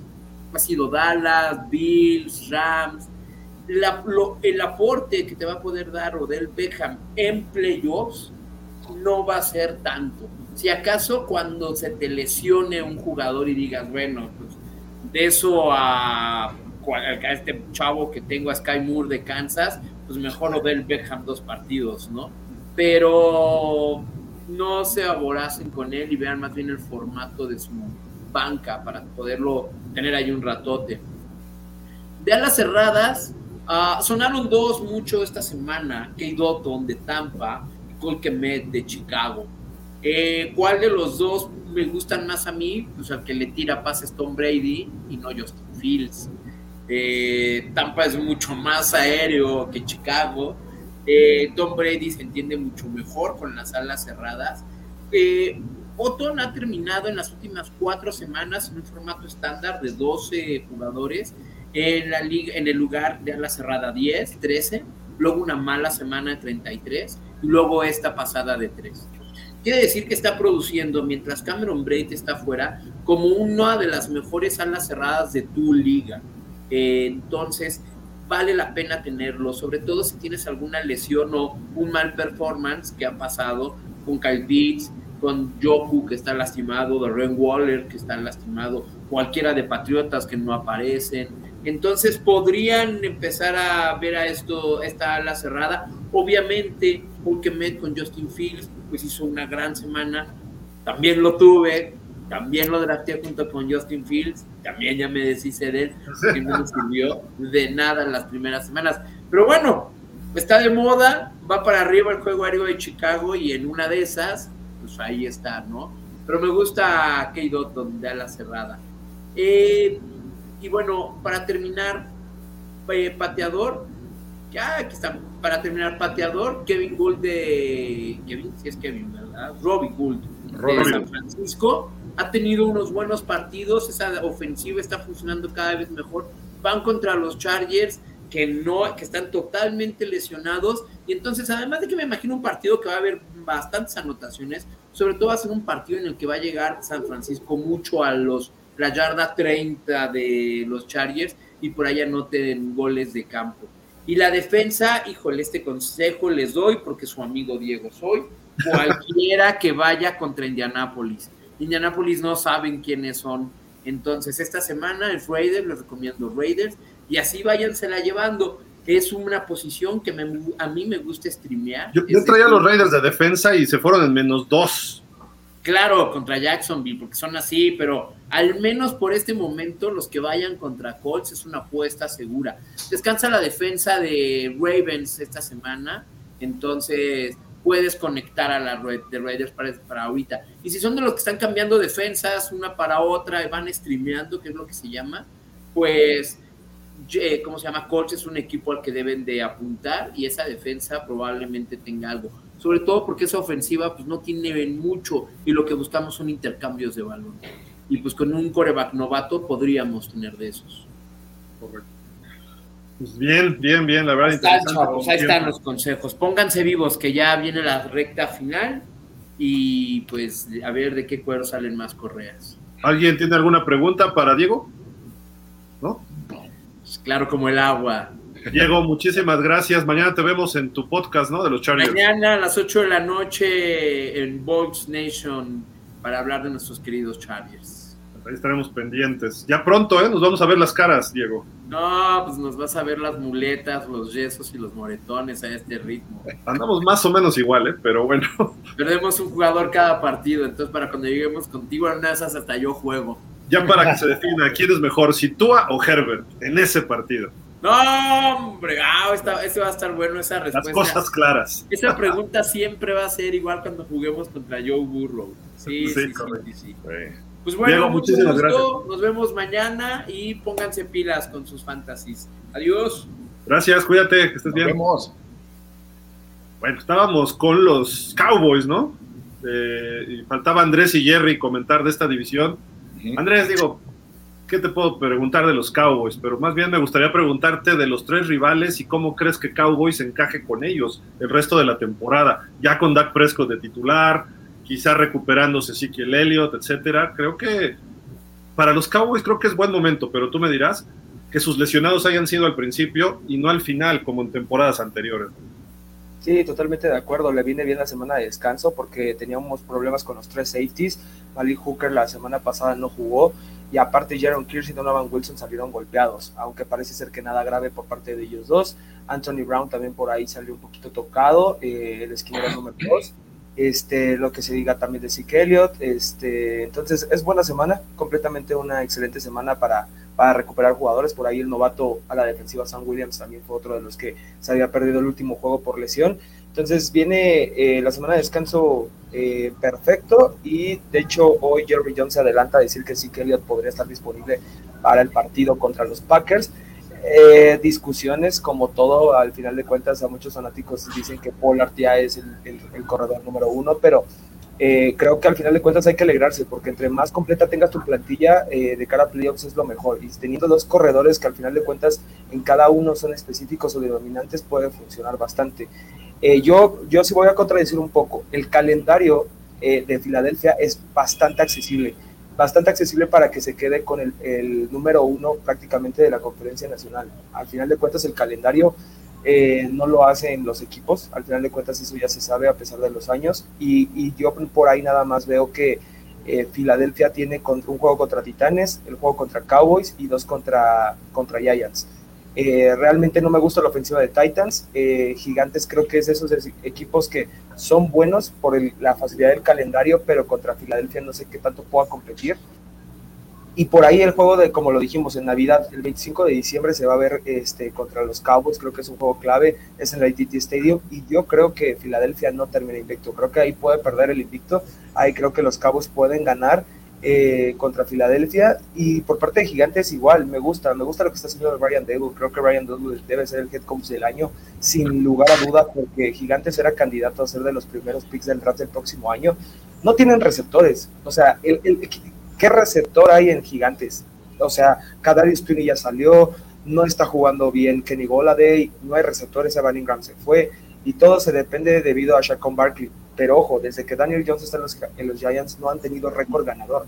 Lo que está haciendo Brian Dable con este equipo ofensivo y defensivamente es extraordinario. Y era una transición. Y Ryan Dable aceptó el reto como head coach de decir, déjenme Daniel Jones. Aquí lo que me preocupa es que yo pensé, al no hacer válido el contrato de quinto año como novato de Daniel Jones, yo pensé que a lo mejor teniendo un récord perdedor podrían ir por un coreback el próximo año. Parece ser que va a acabar más arriba y vamos a ver si le llega ese coreback que tanto quieren.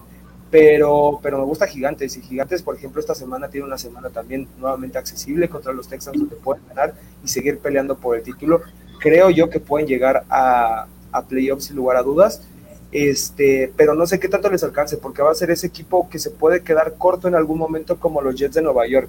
O sea, están teniendo buenos juegos, están teniendo buena temporada regular, pero cuando llegue la zona buena en playoffs, pues va a ser complicado. Por parte de Washington, eh, competitivos, me gusta que Taylor Henneke juegue libre, juegue bastante a lo que le gusta a Ron Rivera es un excelente head coach. Eh, su defensiva ha dejado que desear esta eh, este año ante la ausencia de Chase Young, sin duda. Pero me gusta ofensivamente. Curtis Samuel aparece, Trey McLaurin aparece, Antonio Gibson. Está haciendo bien las cosas. Sin embargo, sus problemas extracanchas son lo que no deja a este equipo, bueno, obviamente, ser claro contendiente o aspirar a, más cosas, ¿no? Jerry, ¿tus Cowboys le pueden ganar la división a Philly? o lo ves difícil? Lo, veo difícil, pero sí se puede. Eh, ¿Por qué lo veo difícil? Porque ya nos llevan cierta ventaja. Que si sigue así, sería hasta el juego del 24 de diciembre, es donde podríamos este, emparejarnos, ¿verdad? Y, y ahí empezarían los criterios de desempate, porque posiblemente les ganemos a los mismos de la división y, contra otros criterios de, de equipos de la nacional, pero volviendo al, un poquito a lo que decían que si era de verdad los, los, este, los Águilas de Filadelfia, yo, yo pienso que es, es, buen equipo, pero no es, no es un, no podemos hablar como si fuera una planadora, como en otros tiempos eran equipos como los Patriotas, como los Carneros, entonces simplemente veo un equipo que ha estado aprovechando muy bien las oportunidades, no lo puedes, no puedes cometer un error con ellos porque te, te anotan y te rematan y ya lo vimos con Chicago, ya lo hemos visto con varios equipos, entonces creo que ahora tiempo de, volver a vernos las caras y creo que va a ser diferente. Correcto. Pues vámonos entonces a la división, vámonos un poco más rápido con las divisiones. Aquí está Minnesota 7-1, que ha sorprendido a muchos.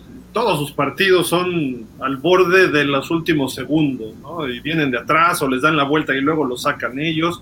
Su única derrota es contra Filadelfia, curiosamente. Los Packers que han decepcionado 3-6, Chicago que se esperaba una marca así, pero como que se empieza a ver más de este equipo, y los Leones con 2-6, también otro equipo como que ha quedado a deber, ¿no? Como que esperábamos ya dar ese brinco a los Leones y se vinieron abajo, ya corrieron un coordinador, de, bueno, un coach de backs defensivos, eh, a lo mejor hasta está en la tablita por ahí el señor Dan Campbell, no lo sé. Esperemos que, que Detroit creo que pudiera dar lata eh, a la segunda mitad de la temporada eh, no sé, pero lo que sorprende aquí es Green Bay, ¿no? Que los últimos tres años, 13 ganados, y ahorita lleva, ¿qué? Cinco derrotas en fila, decías, Punce, una cosa así. Que no se veía desde hace 14 años. Es correcto, es correcto, desde hace 14 años.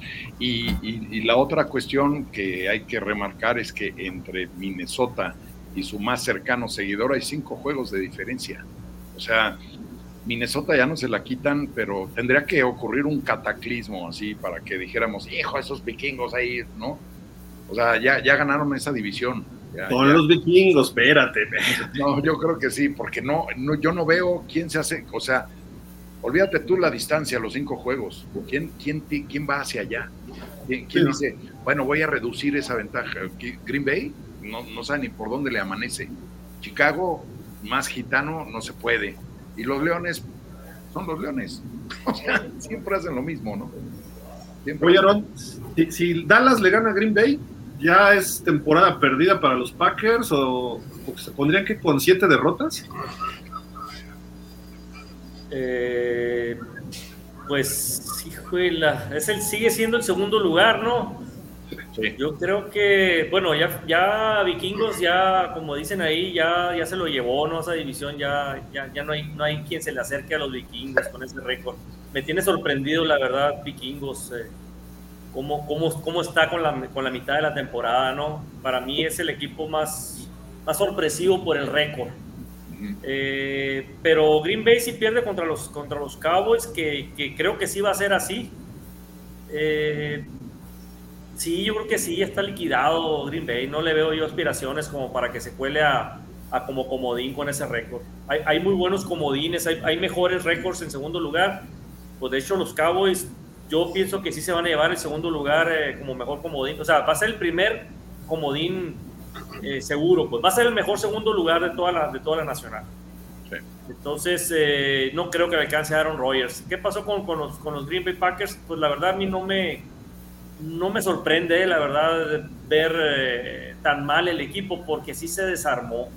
La verdad, yéndose su mejor arma con el que dependía a lo mejor el 70% a lo mejor Aaron Rodgers. Eh, este, yéndose Sadarius Smith por el lado de la defensa, que está jugando muy bien precisamente con los Vikings. Este, se le fueron piezas claves, pues, ¿no? Entonces sí, sí hay algún algo que lo movió ahí el equipo. Entonces sí lo veo, sí lo veo Green Bay fuera de la, de la postemporada. Si, pierde con Dallas. Si pierde con Dallas. Si gana, híjole, va a, ser, va a ser un, anímicamente, va a ser un levantón, pero te voy a decir porque aparte no creo que vaya a ganar. Se le lesionaron tres personas importantes. Para empezar, Aaron Rodgers. Salió con, con, con una bota en el tobillo. lo vieron a final del partido se le, se le lesiona eh, este Romeo Dubs, ¿no? que es el, su, su receptor, y luego se le lesiona un esquinero también muy bueno.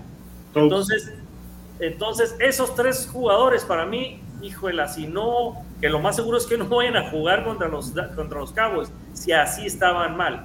Yo creo que los Cowboys, si no se confía en los Cowboys, no deben de confiarse. Yo creo que ahora ya, ahora sí se nos tiene que quitar la maldición de, de mi tocayo y se lo deben de, de ejecutar allá en, en Lambo Field. Híjole, y si le saca el partido el lunes, te quiero ver en el programa, ¿eh? Si le sacan el juego, me retiro ya. No, no, no, no, espérate. Es mi Rogers, relax, relax. De toda la vida. No, pero bueno, ¿nos brincamos a la siguiente división o quiere alguien agregar de esta? Porque Cory, quiero que nos hables del ex esposo de Giselle Bundchen y Tampa. Dios de mi vida, ¿por qué me tocan ese son?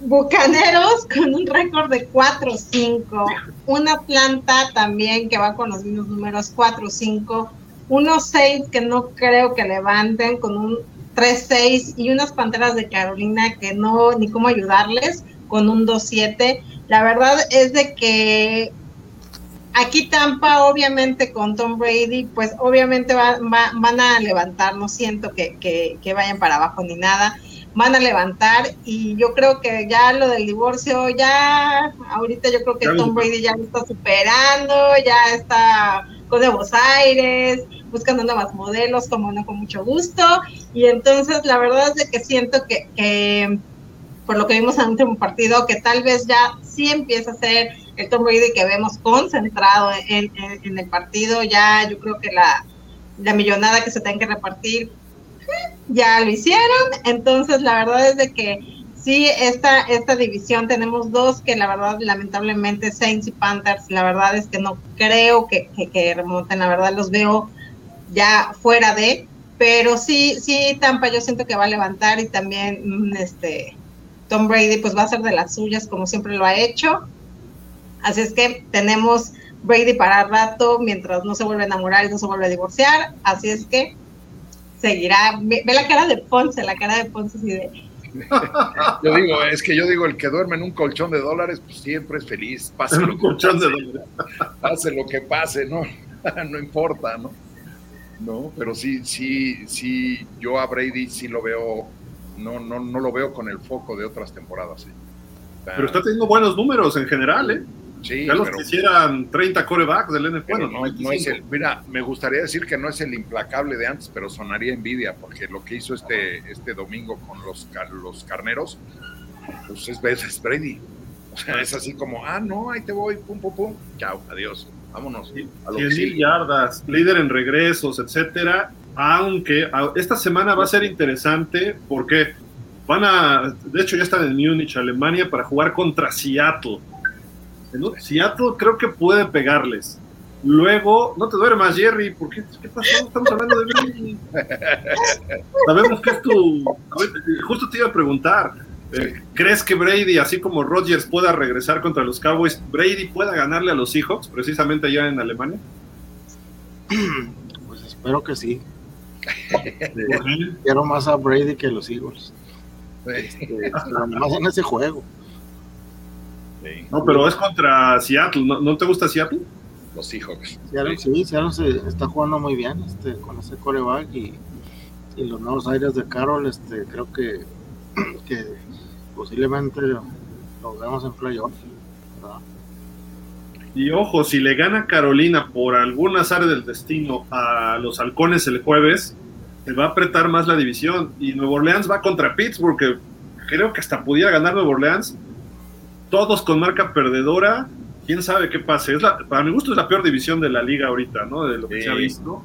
y me sorprende Tampa, ¿no? O sea, que esté tan mal. Eh, mira, lo que pasa es que yo, yo creo que este juego del jueves va a ser una cosa aburridísima. ¿eh?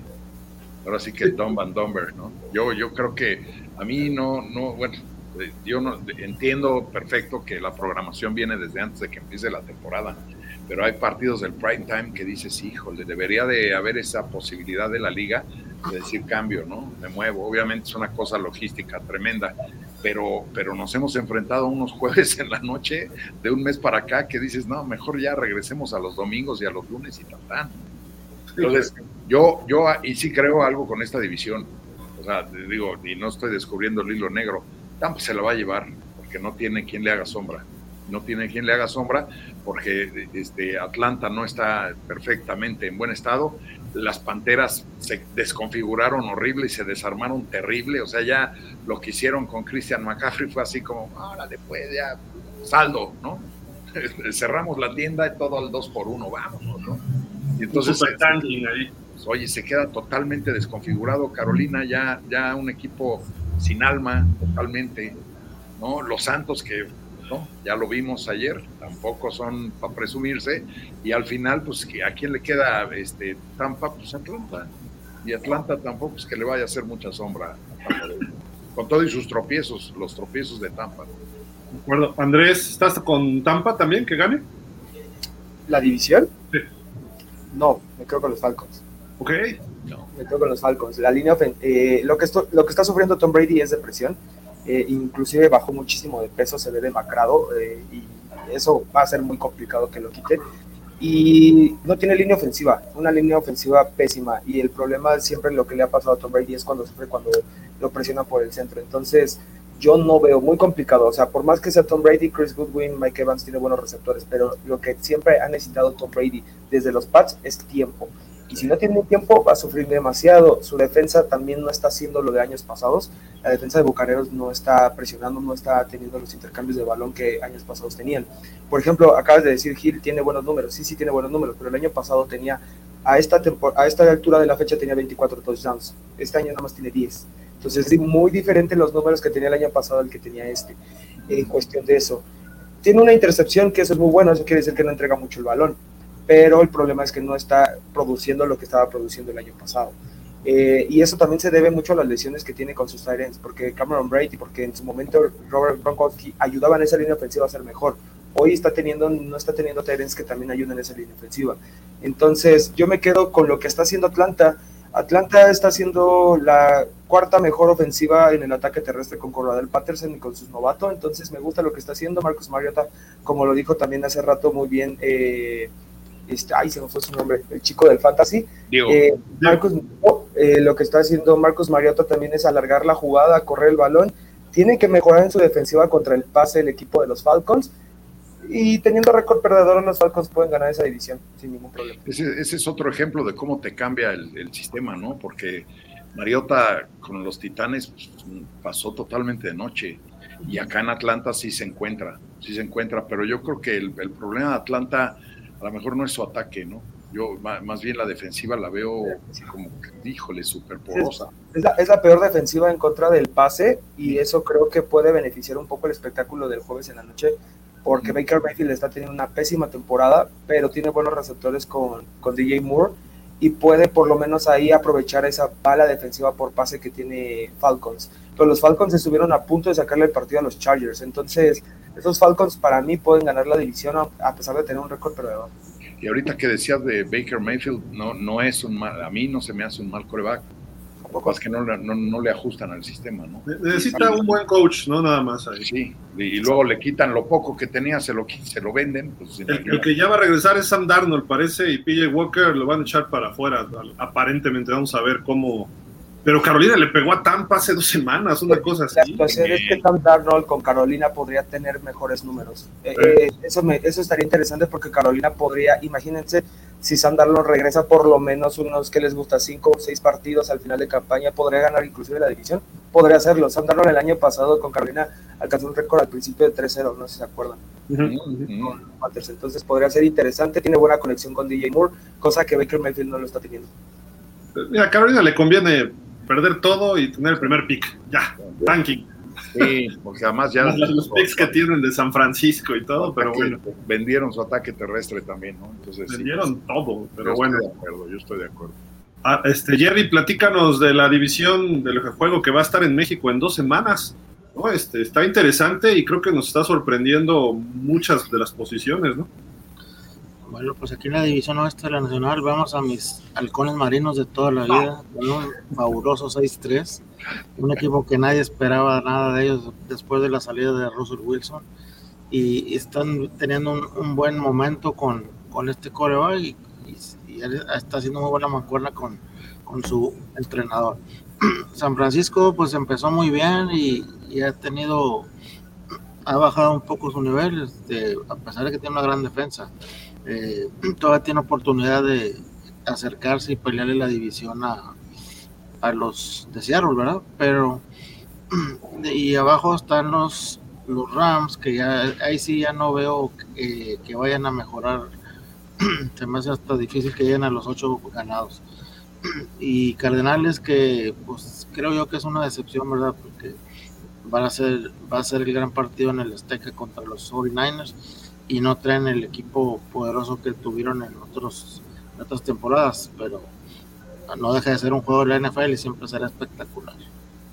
Como que los Cardenales es la decepción ahí, ¿no? Pero creo que ya con el regreso de Hopkins, etcétera, creo que pudieran complicar al final. Y juegan Rams contra Arizona esta semana, creo. Entonces, el que pierda, adiós. Sí, sí, sí, porque además eh, yo, yo, yo creo que ese récord que traen los Cardenales no refleja lo que son los Cardenales. ¿eh? ¿Son peores? No, no, no, no, no, no, son tan malos. No son tan malos. Según mi extraño entender, no son tan malos los Cardenales como para ir 3-6. Y van al fondo de la. No pueden ganar. Sí, van al fondo de la división. Eh, lo que sí, yo digo, híjole, ¿qué pasó? ¿Qué pasó con estos? Es con los, con los carneros. Oye, Justo eso le iba a preguntar de ganar el Super Bowl a venir con 3-5. Yo, yo, hay veces que ahí tengo yo una historia de amor bipolar con, con este, eh, el, el coreback, con Matthew Stafford. O sea, cuando estaba en los Leones se me hacía un buen coreback metido en un mal sistema. llega a los carneros y digo, ah, no, en efecto, era un buen coreback, un buen coreback metido en un mal sistema, le acomodan el sistema y gana el Super Bowl. Y tres doritos después, tres juegos ganados. Dices, no, pues, ¿qué es esto? ¿Qué, es esto? Ya, lo, lo la mala vibra de Detroit. Sí, sí, sí, pues sí. Y por el otro lado, Jared Goff en Detroit, no es que sea una bala, pero lo hace mucho mejor que con los carneros, ¿no? O sea, yo, yo sí creo que lo hace mucho mejor que, con los carneros. Al final del día. muy bueno, ¿no? Con los Rams, cuando llegaron al Super Bowl, él con Todd Gurley y ese equipo lo hizo bien. Yo, a mí no, nunca me gustó cómo jugaba Jared Goff. Y además creo que nunca se entendió con Sean McVay. Nunca. y, y, ahora lo que sucede es que Sean, Sean McVay no, no se entiende con nadie. Entonces, ¿qué pasa? Tres ganados, nada más, tres ganados. Y no es un equipo para llevar tres ganados tampoco.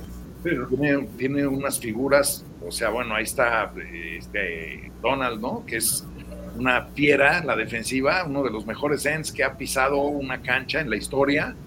Y, resulta que no, no, pueden, no, puede, no pueden contener y no pueden sacar, o sea, no pueden detener al ataque enemigo en ninguna de sus circunstancias.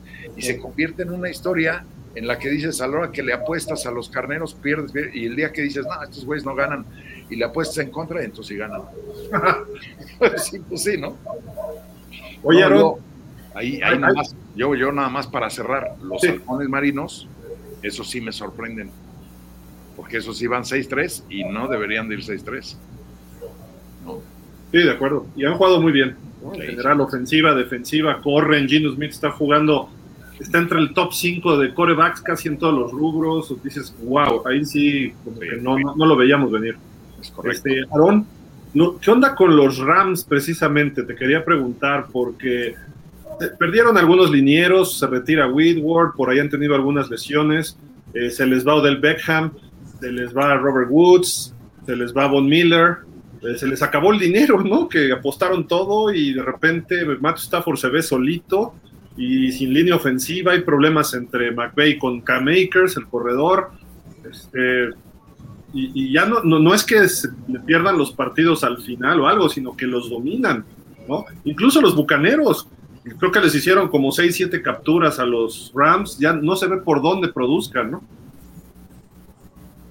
Bueno, pues la verdad es que sí ha tenido lesionados, pero no es un factor lo que yo veo aquí. Yo creo que más bien es eh, que sí, a lo mejor hay unos problemas con Sean McVay ahí con algunos jugadores.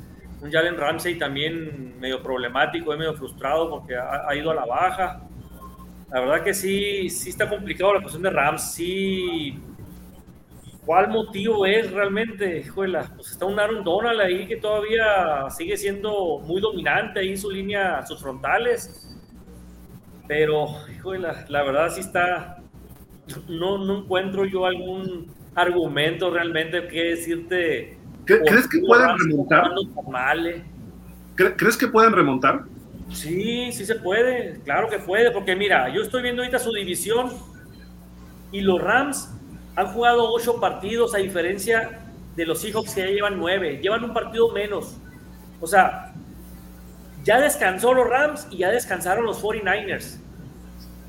Y ya jugaron todos los partidos que han jugado los Seahawks y los Cardenales ya llevan nueve. Entonces, los 49ers, yo no descarto que se vayan a ir al primer lugar. ¿eh? Son dos juegos de diferencia, pero tienen un juego menos los 49ers. Y con un Christian McCaffrey, aguas. Yo sí pienso que, que, que 49ers se va a colar al primer lugar. Yo creo que el segundo pudiera ser el pleito entre los Seahawks y los Rams. Ahí donde lo ves, los Rams, si llegan a ganar el siguiente partido, se pondrían a dos nada más de los, de los Seahawks, ¿no? Pensando en su, en su, en su juego extra que tienen. Entonces, no está tan descabellado que le den la vuelta. Los factores lesiones, como lo que vimos con Josh Allen, que probablemente si lo lleguen a operar, como dices tú, se queda fuera de la temporada. Esos factores son clave, ¿no? Yo más bien creo que lo de los Rams es psicológico, digo, más que, más que desarmado el equipo yo sigo viendo que tiene muy buenos eh, jugadores y sigue siendo un genio. Para mí, Sean McVay es, muy buen coach, ofensivo, la mente ofensiva totalmente y, muy agresivo. Entonces, la verdad, híjola, ¿qué decirte de los Rams? Pues está, está complicado, pero yo sí creo que sí tienen oportunidad. ¿Por qué? por lo que te digo que tienen un partido todavía extra del que está en primer lugar. Cory, tienen que ganarle a los Cardinals este domingo, si no, sí se les complica muchísimo, ¿no? Y ya después seguir sumando victorias. No he visto el calendario restante de los Rams, pero pudiera ser interesante ver, porque creo que todavía les falta uno con San Francisco y en San Francisco, si no me recuerdo. Y tienen contra Seattle otro, creo que los dos con Arizona. Si gana esos partidos o gana la mayoría de esos, a lo mejor puede encontrar ese caminito, ¿no? Siendo el campeón, pero es dinero, es campeonitis, perdieron muchas piezas. No, es, que yo, no, no, he visto que un equipo campeón caiga tanto, ¿no? Sí, la verdad es que yo creo que todos esta temporada pensamos que iba a estar diferente, este, y como dice Aaron, o sea, un San Francisco que con McCaffrey, este, aguas, ojo, ahí le puede quitar a Cierro el, ser el líder de, de, esa conferencia, pero la verdad es de que sí, unos Rams que, que nunca pensé que esta temporada iban a tener estos números, pero vamos a ver qué, qué, qué, se viene, porque sabemos que en una lesión, cualquier cosa cambia todo, todo el rumbo y vamos a mitad de temporada y todavía como que medio pueden arañar muchos este, el poder pasar como comodín. Pero sí, yo también siento lo mismo que Aaron, que San Francisco se va, va, a tener como líder de, de, de, aquí y Seattle va a quedar como en segundo. Entonces, vamos a ver qué, qué, qué sucede. Ya jugaron con Arizona 1 y le ganaron pero han perdido cuatro de sus últimos cinco los Rams y, el único que ganaron fue sobre Carolina, ¿ok? Así de que hay que ver. Le toca Arizona, Nueva Orleans, luego visitan a Kansas, reciben a Seattle, reciben a Raiders, van a Green Bay, eh, reciben a Denver, juegan contra los Chargers y juegan contra los Seahawks también de visitante. Entonces, híjole, yo creo que no les va a alcanzar este Andrés. No, no les va a alcanzar, es justamente lo que te iba a comentar, no, no les va a alcanzar porque les queda eh, contra Cardinals va a ser un juego bastante interesante, bastante cerrado, yo creo que se puede definir por tres puntos. Y aparte los otros dos divisionales que le quedan son contra Seattle, que es el, que el equipo que está jugando mejor en la división. Eh, por ahí enfrentamientos bastante complicados con defensas competentes, como son el caso de Nueva Orleans, eh, como el caso de, Broncos, que también son defensas muy competitivas, los Chiefs. La verdad, sí, yo creo que este equipo, dos cosas. Eh, este equipo era muy motivacional por todo lo que Sean McVay significaba. Y después de ganar el Super Bowl ya no vi la misma motivación de Sean McVay. Esa es la situación. De hecho, inclusive ayer en el partido, no sé si escucharon el Monday Night, decían que Sean McVay se podía retirar después de que todos sus jugadores estrella como Aaron Donald y pues no sé, Matt Stafford a lo mejor también se retiraran. Hay algo muy, muy intrigante en lo que pasa en el head coach de los Rams, que puede ser ese el caos que está generando en Los Ángeles. A lo mejor la misma motivación, siendo él tan joven, es lo que está generando este conflicto. Y, y, pues otra situación es que eh, un equipo sin línea ofensiva no va a trascender, por más que queramos, y es que este equipo no tiene línea ofensiva. Entonces, eh, cómo va a funcionar tu ataque terrestre, cómo va a funcionar tu ataque aéreo y Cooper Cup y todas estas situaciones que conocemos de Matthew Stafford. Aparte, Matthew Stafford desde que inició campaña tiene una lesión en el hombro, el cual todavía no se recupera al 100, entonces pues, va a ser una temporada larga de los Rams. Eh, no lo quiero llamar campeonitis, siempre ha sido una, pues, una, acumula, una acumulación de circunstancias que ha permitido aquí que los Rams pues, no puedan llevarse este año la división. Pues ahí están las divisiones, ya les dimos una repasada cómo van a la mitad de la temporada. Eh, si quieren agregar algo todavía de este, de este tema, porque les voy a hacer una pregunta ahorita. ¿Quién va a jugar el Super Bowl o qué equipos van a jugar el Super Bowl para cada uno de ustedes? Pero no sé si quieren agregar algo por divisiones o, conferencias. Aarón, te vi con ganas de...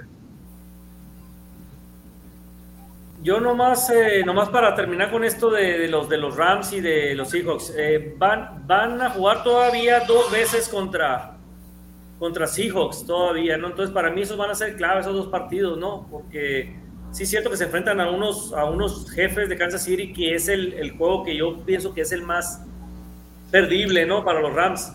Los demás, si se ponen las pilas realmente los Rams y si le pueden pegar a, a, Seahawks, yo creo, que, creo que sí se pueden colar, ¿eh? No digo que el primer lugar, pero sí, al, sí como un segundo lugar sí se pueden colar.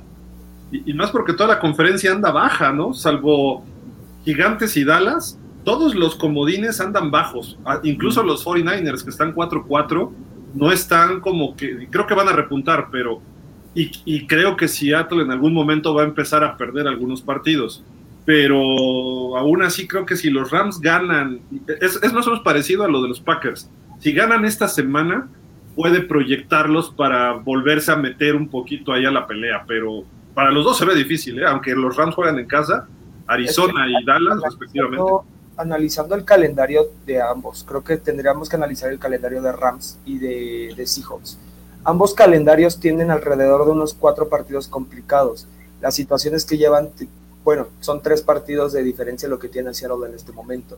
Ahí es el, el, conflicto. Entonces, el enfrentamiento entre ellos puede ser ahí por ahí una diferencia bastante eh, fuerte, como lo decía Aaron, porque yo creo que 49ers tiene el calendario más sencillo ahorita de los que quedan en esa división y 49ers por lo que ya dijimos de Christian McCaffrey, la defensa que tiene, eh, el hecho de que Jimmy ya conoce el sistema, creo que puede eso beneficiar mucho a que Niners quede con la división.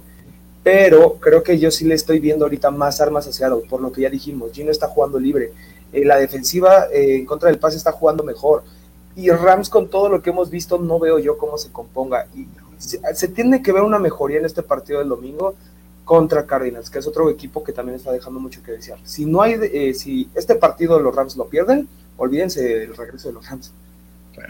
Yo no, no creo que yo no creo que regresen los Rams, ¿eh? Este, eh, o sea, ojalá porque no no se le desea eso a un campeón que se pierda así en la sombrita, así como que no pasó nada. Pero yo los veo muy, muy desconfigurados y, y estoy de acuerdo con, con este, contigo, Andrés, que es una cuestión de motivación que Sean, eh, Sean McVay y, y, y, todo creo que es por su edad. O sea, eh, era un, es un cuate eh, acostumbrado a ejercer esa motivación sobre todo su, su, staff y sobre todo sus jugadores. Y este año ya no se siente ese feel, ya no hay esa cosa de, de, de unidad y de hermandad que los llevó a ganar el, el, el, Super Bowl, ¿no? O sea, porque lo hicieron muy bien, lo hicieron muy bien. Yo, a mí, si me preguntan, ahorita contestando tu pregunta, Gil, yo diría que para el Super Bowl, o sea, vamos a, a ver, el, el, que va a recibir de local en la nacional toda la postemporada no va a ser no va a ser Filadelfia, va a ser Minnesota. Órale, ok.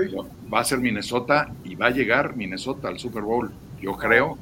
Y del otro lado, a menos que, que, que sí, a menos que este Josh Allen nos la aplique, pero eh, vamos a ver, un, o sea, van a recibir de local eh, los Bills toda la, la postemporada, van a llegar al Super Bowl y vamos a tener un Super Bowl de ocho apariciones sin ninguna sola victoria. O sea, cuatro supertazones llevan los vikingos, no han ganado, cuatro supertazones llevan los Bills y no han ganado. Por ahí. Capaz yo, que empatan, ¿no?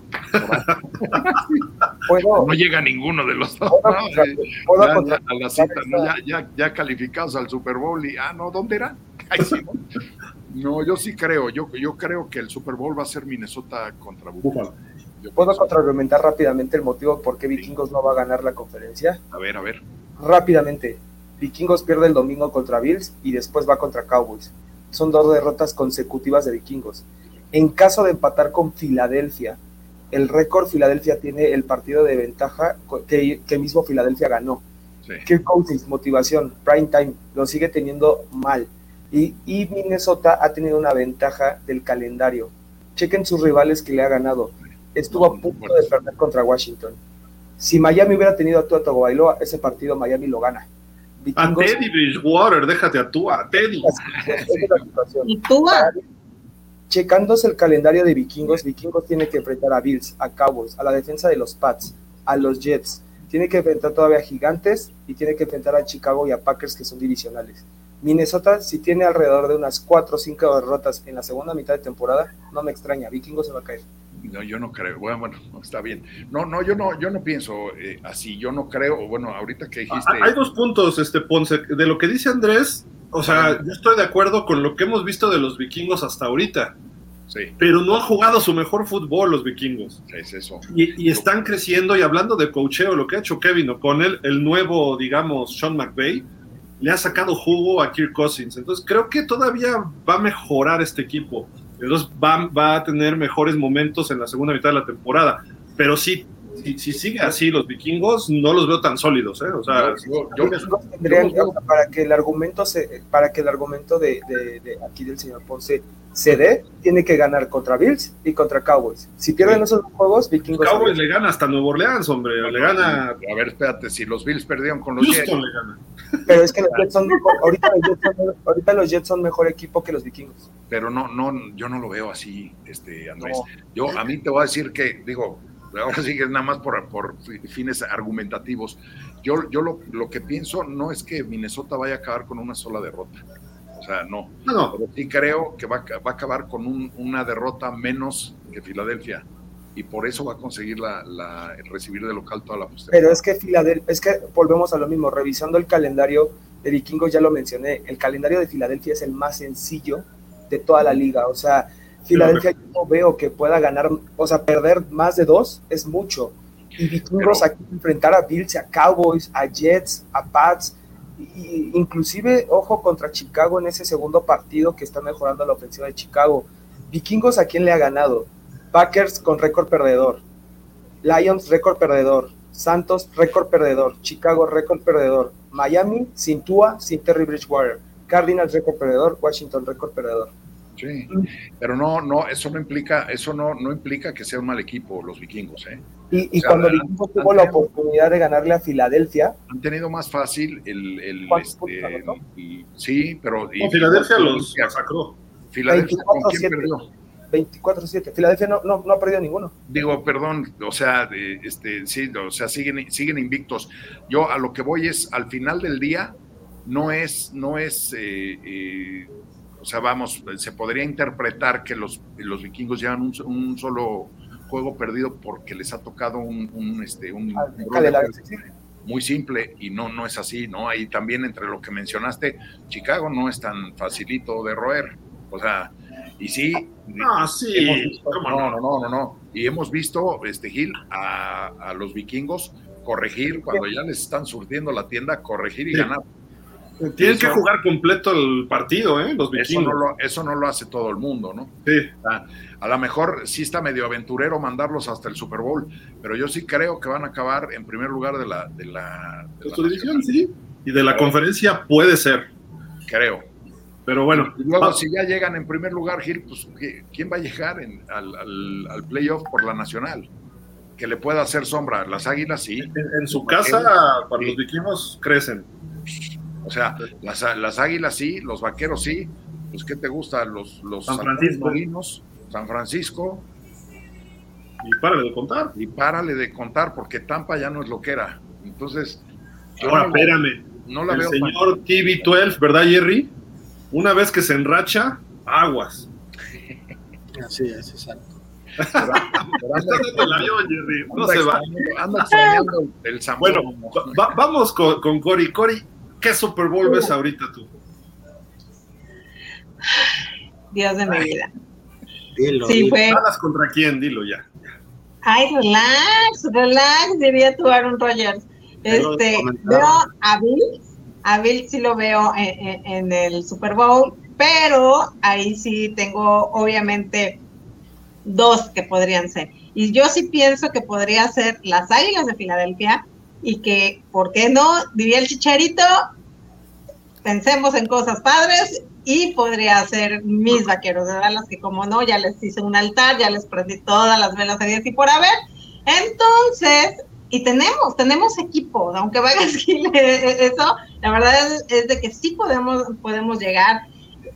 Y veo, si no es Bills contra Águilas, es contra mis Cowboys de toda la vida. O sea, Bills contra Philly o Dallas. Son tus opciones. Sí. Okay. sí. Andrés, sabemos que tienes compromisos, pero platícanos tu Super Bowl y ya que, bueno, tu Super Bowl rápido y por qué, y ahorita te, te hago una pregunta nada más. Sí, una disculpa, me tengo que retirar por cuestiones de trabajo y si no, no llego, porque aquí vemos que la Ciudad de México pues es un caos en esta hora, entonces tengo que, que apurarme. Eh, mi Super Bowl, híjole, la situación de Josh Allen me, me, preocupa, tenemos que estar conscientes, tenemos que estar como pendientes hasta no saber qué, qué pasa con Josh Allen pero me quedo con Kansas, me quedo con Kansas y, y, creo yo que es una realidad de que la americana para mí solamente hay dos equipos, Bills y Kansas. Si mejora la defensiva Miami, se puede meter en esa conversación de tercer equipo. No lo veo complicado. Para mí son esos dos equipos. Y por parte de la nacional, me voy a quedar con dos igual. Puedo mencionar igual tres como Miami, pero yo creo que sería Filadelfia, Cowboys o Niners. Los Niners es un sistema conocido, un sistema que funciona, un sistema con Jimmy G que puede funcionar y que hoy tienen un corredor que es totalmente estrella. Y la defensiva son top. Ahí los Niners y los Cowboys tienen en defensiva mejor que Filadelfia para mí por el momento, por lo que han mostrado. Eh, si tengo que decir uno rápidamente, me quedo con Kansas en contra de Cowboys. Vale, está bueno.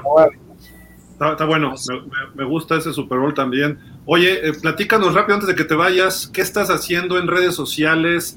Tienes ahí algo de los Cowboys, ¿no? ¿Y cómo se llaman tus redes? Sí, tengo mi página que se llama Cowboys al Instante. Estamos en, eh, bueno, en Facebook como Cowboys al Instante, a punto de llegar a los 3.000 seguidores en casi apenas un año. Que es bastante bien. Muchísimas gracias a toda la gente que nos ha apoyado. Este, también tenemos ahí la página de Twitter, que es donde también andamos muy productivos, y la página de Instagram, como arroba cowboys-al. Ahí estamos, ahí nos podemos encontrar. Prácticamente lo que tenemos es noticias al momento, al instante, todo lo que tenga que ver con los Cowboys, no hay ningún problema.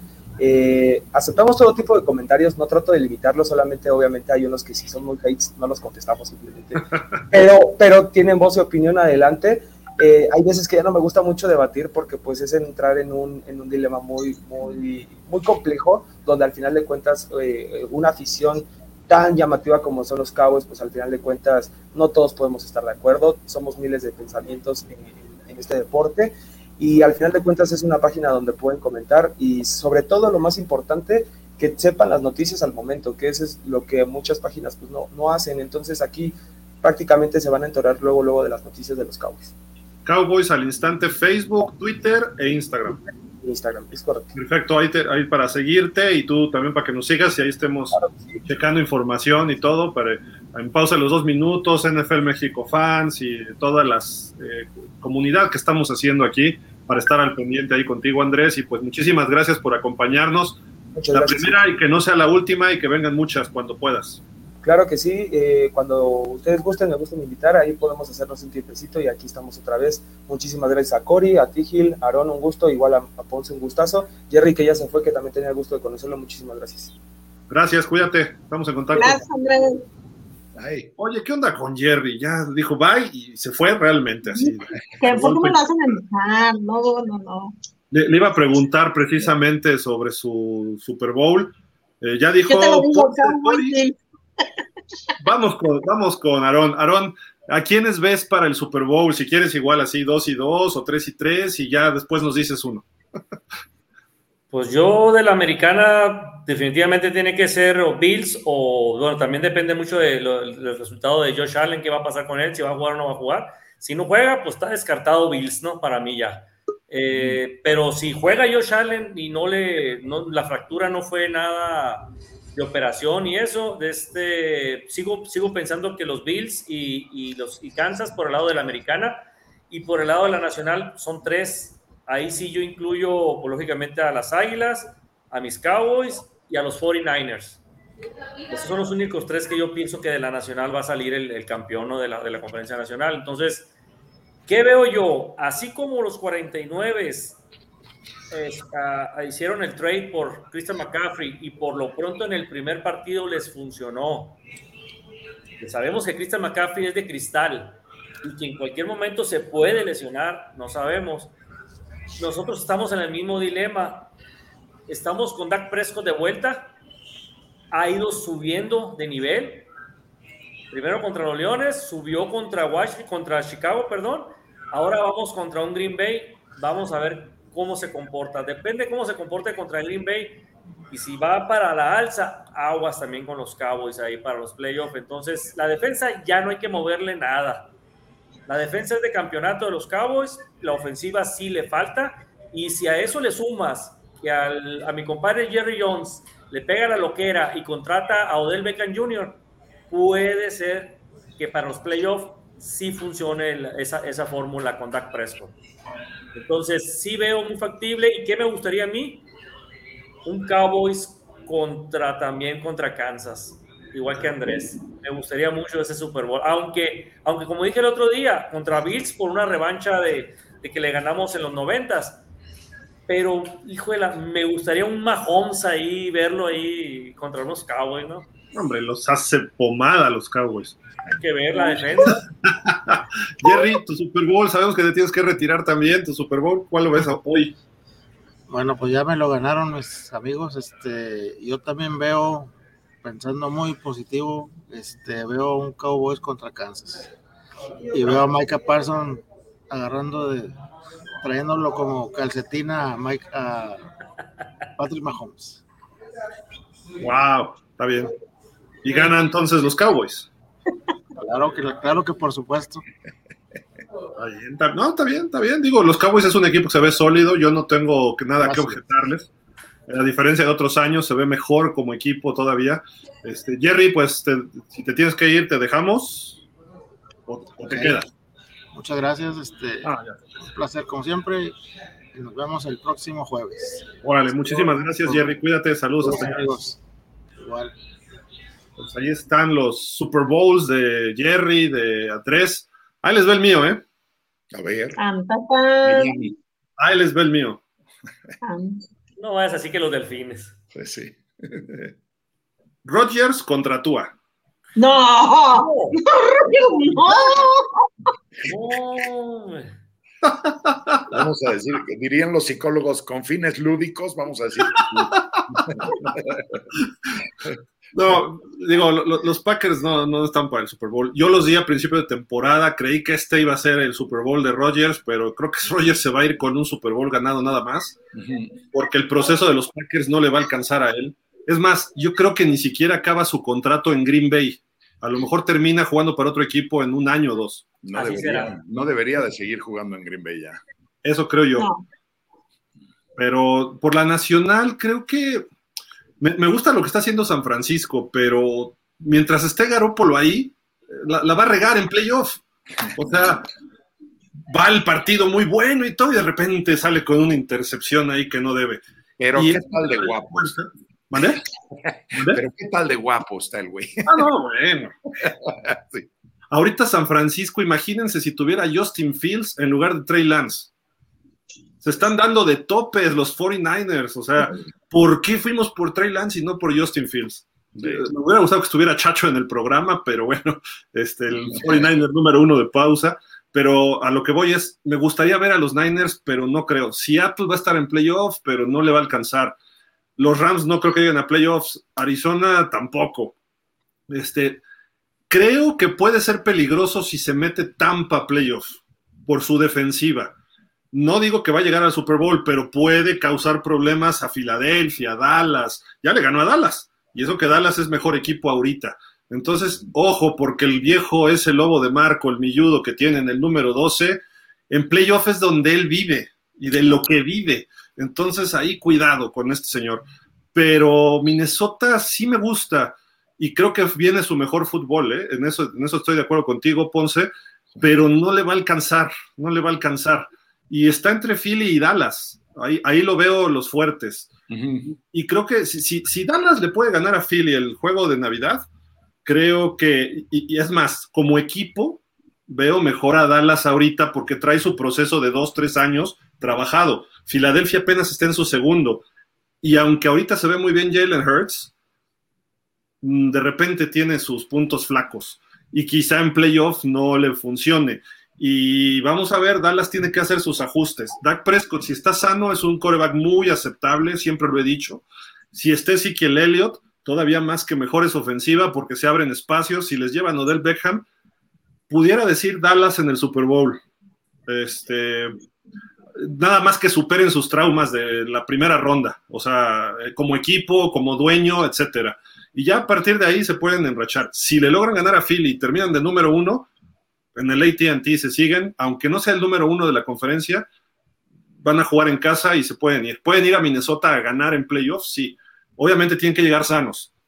Y en la americana, yo no he visto ni a Buffalo ni a Kansas jugar como en años anteriores, a ninguno de los dos. Miami le falta. Esa es la realidad. Pero ya que empieza a comparar a toda la americana, Buffalo y Kansas siguen arriba. Sí. Entonces, es difícil ir contra ellos. Y ahí me atrevería a ir a favor de Andy Reid y de Patrick Mahomes que por encima de Josh Allen. Porque si sigue jugando Buffalo como está, con todo y Josh Allen, no corren el balón, de repente entra en unas rachitas que no le habíamos visto a Josh Allen en los últimos dos años. Eh, si lo lesionan, se les acaba él. Y a lo mejor ni a playoff llegan. Porque Josh Allen es el 80% de los Bills. Y el caso de Kansas City también. Si por algo Mahomes no está, adiós. Lo vimos el domingo. Kansas de repente entra en unas rachas muy malas. Y si no es Mahomes con Kelsey, no hay nada. Ya, ya no es la planadora de antes, ¿no? Correcto. Y sí, está para récords y todo, pero si por algo puedes contener a Mahomes, ya lo hiciste. Mismo caso de los Bills. Ya perdieron los Bills con los Jets, con, con Allen y con los Delfines, que obviamente jugaron mejor que los Delfines y fallaron mucho, pero se puede ganarle a esos equipos mucho más fácil que en años anteriores. Y no descartaría que Cincinnati empiece a mejorar el resto de la temporada y pudiera regresar al Super Bowl. Y el año pasado iba así errático y al final se enrachó, llegó como campeón divisional y se metió hasta el Super Bowl. Y tienes a Burrow cuando regrese a llamar Chase, tienes mejores linieros, lo que hizo Mixon, su defensiva es eficiente. Cincinnati yo no lo descartaría del todo, pero ya tomando uno, hoy me voy con Kansas City, en la americana. Entonces Kansas contra Dallas, como dijeron muchos, y sí creo que ganaría Kansas por el colmillo de Reed, pero estaría un juegazo, por, sobre todo por la defensa de los Cowboys, ¿no? Eh, si, llega completo Kansas, sí, pero si Kansas llega sin un jugador o dos, Dallas sería como los Bucaneros de hace dos años. Con esa defensiva presionando a Mahomes todo el partido, no podría Mahomes solo. Eh, aunque tengas a Kelsey, pero. Sí, a Mahomes, Sí, y, dejarlo en la bolsa, además, ¿no? Porque sí, el tipo hace muchas, muchas cosas, ¿no? Pero sí, sí, sí veo Kansas Dallas hoy. A lo mejor en tres semanas les digo, no, ya, este, Miami contra Green Bay otra vez, ¿no? Sí, Miami Green Bay. Está buena esa fantasía. Hey, imagínate, ahora. Por el lado de Green Bay. Ya no digo nada. siendo realista, digo, mucha gente dice, Miami está para Super Bowl. digo, el año que viene. Yo a lo mejor lo rechazo porque soy Dolphin, pero no lo creo todavía. Pero la realidad es que si, como se están moviendo las cosas, si tú se mantiene sano y siguen produciendo lo que han estado produciendo, pudiera ser, ¿eh? Pudiera ser. La defensiva tiene que mejorar y si la defensiva mejora un porcentaje pequeño, pudiera, pudiera dar lata como lo hizo Cincinnati el año pasado en playoff y se puede colar ahí de segundo. Si Josh Allen se lesiona y se pierde, si no toda la temporada unos juegos, Miami puede sacar ventaja. Los Jets sí creo que de repente van a entrar en su realidad. Tennessee no da, no da mucho. Quizá Baltimore pudiera ser, pero digo quizá. Este, Cincinnati es el otro equipo peligroso y Kansas no le veo, ¿eh? de verdad no le veo. No, o sea, tiene sus momentos, pero yo no he visto un equipo consistente este año más que Filadelfia. Sí, es correcto. Yo, yo, bueno, en Minnesota, pero Minnesota sí tiene su factor de que le ha tocado papita, digamos, ¿no? De acuerdo. Pero, yo sí creo que va para arriba Minnesota. Yo siento que sí va para arriba. En la nacional, quien se enracha en playoff o al final de la temporada, aguas, porque ahí sí se siguen.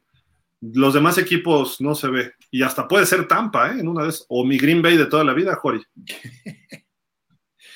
Ahora te voy a decir, en la americana, este, Gil también, en la división de, en la división este, hay, hay dos juegos entre, entre los Bills y los Patriotas, ¿eh?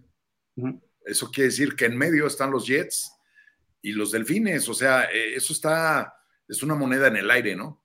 Si los Pats le pueden ganar uno a los Bills, créanme que los Bills no van a ir lejos, ¿eh? Sí, eso es correcto. Eso es correcto. Y los cuervos, a pesar de traer un 6-3, yo no los veo, sí en postemporada, pero van a llegar y el primer gato bodeguero que pase se los va a merendar, ¿no?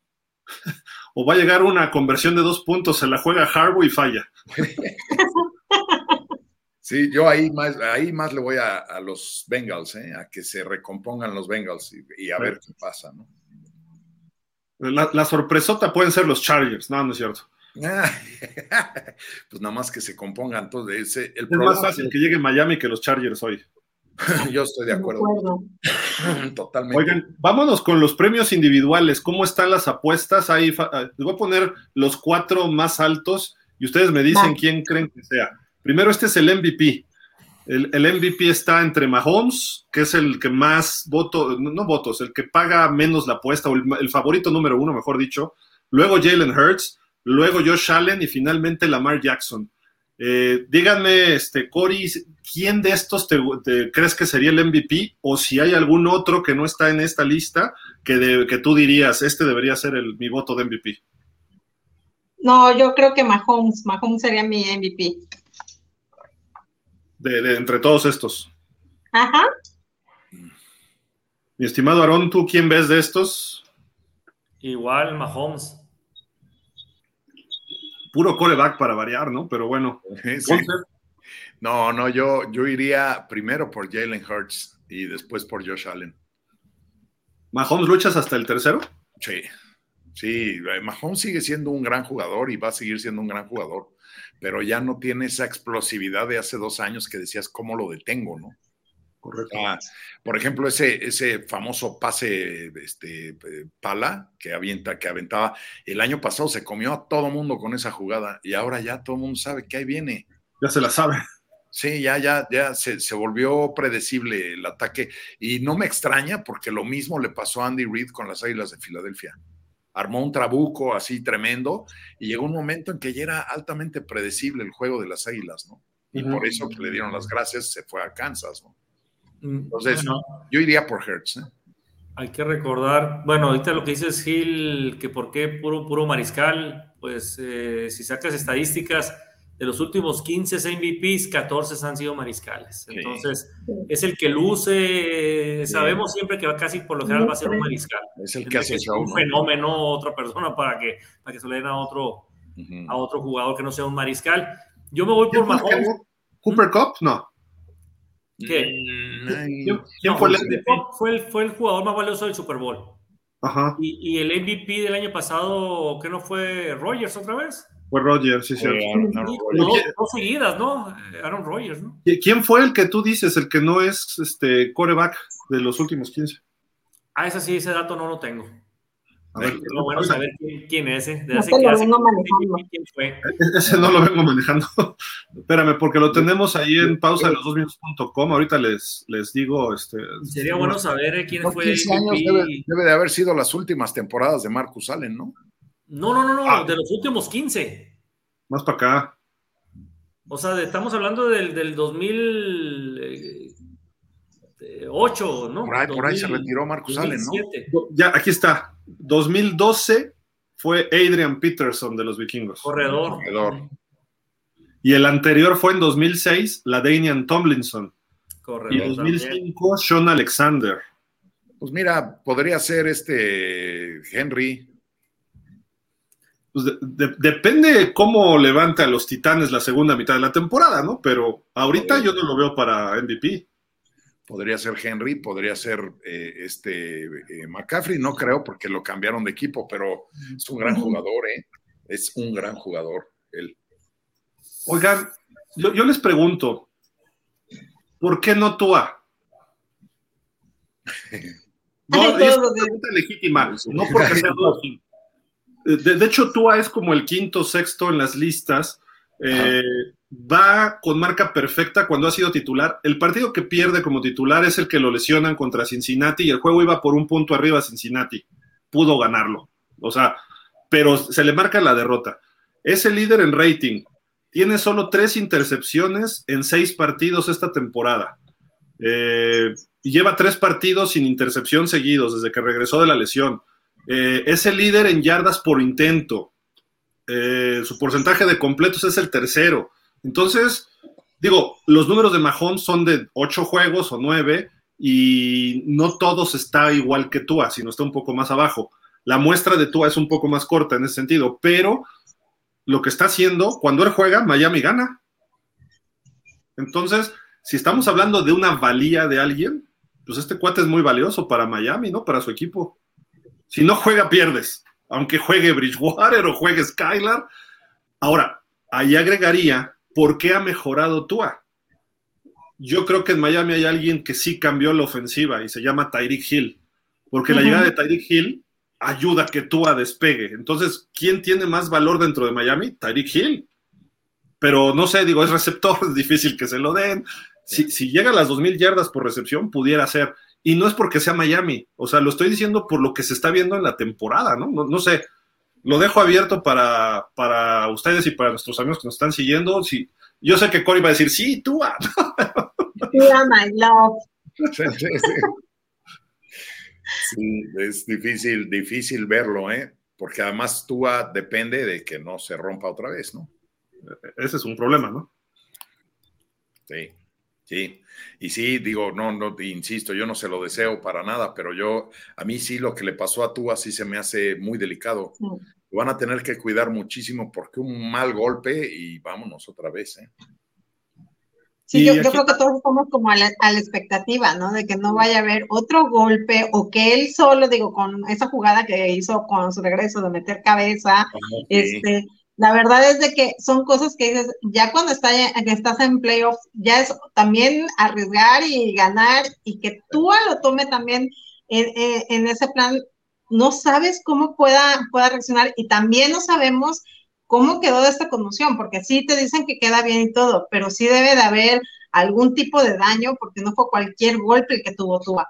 Entonces, este, yo también siento que, que la protección que debe de tener Tua y sobre todo el no tener ese modo impulsivo de querer, él deben de protegerlo, porque sin Tua, como tú lo dices, Gil, la verdad es que se viene a, abajo Miami, que tienen muy buen equipo, pero sí es esa parte, como dice Ponce, que hay que cuidar de eso de tú y que todos nos quedamos con eso de que cuando está jugando, casi casi de no, no lo toquen, o sea, déjenlo jugar, pero no, no, me lo toquen, no me lo toquen, está jugando muy bien. Entonces, es eso, y, yo creo que, que Tua es buen quarterback, pero es por, la, por esa parte que todos quedamos de la conmoción que tuvo Tua, que digo, ¿cuánto tiene que fue la conmoción?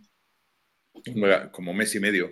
Sí, ya, ya más. Se perdió del juego 4 al 6 y ya estamos en el 9, ¿no? Ha jugado del 7 al 9.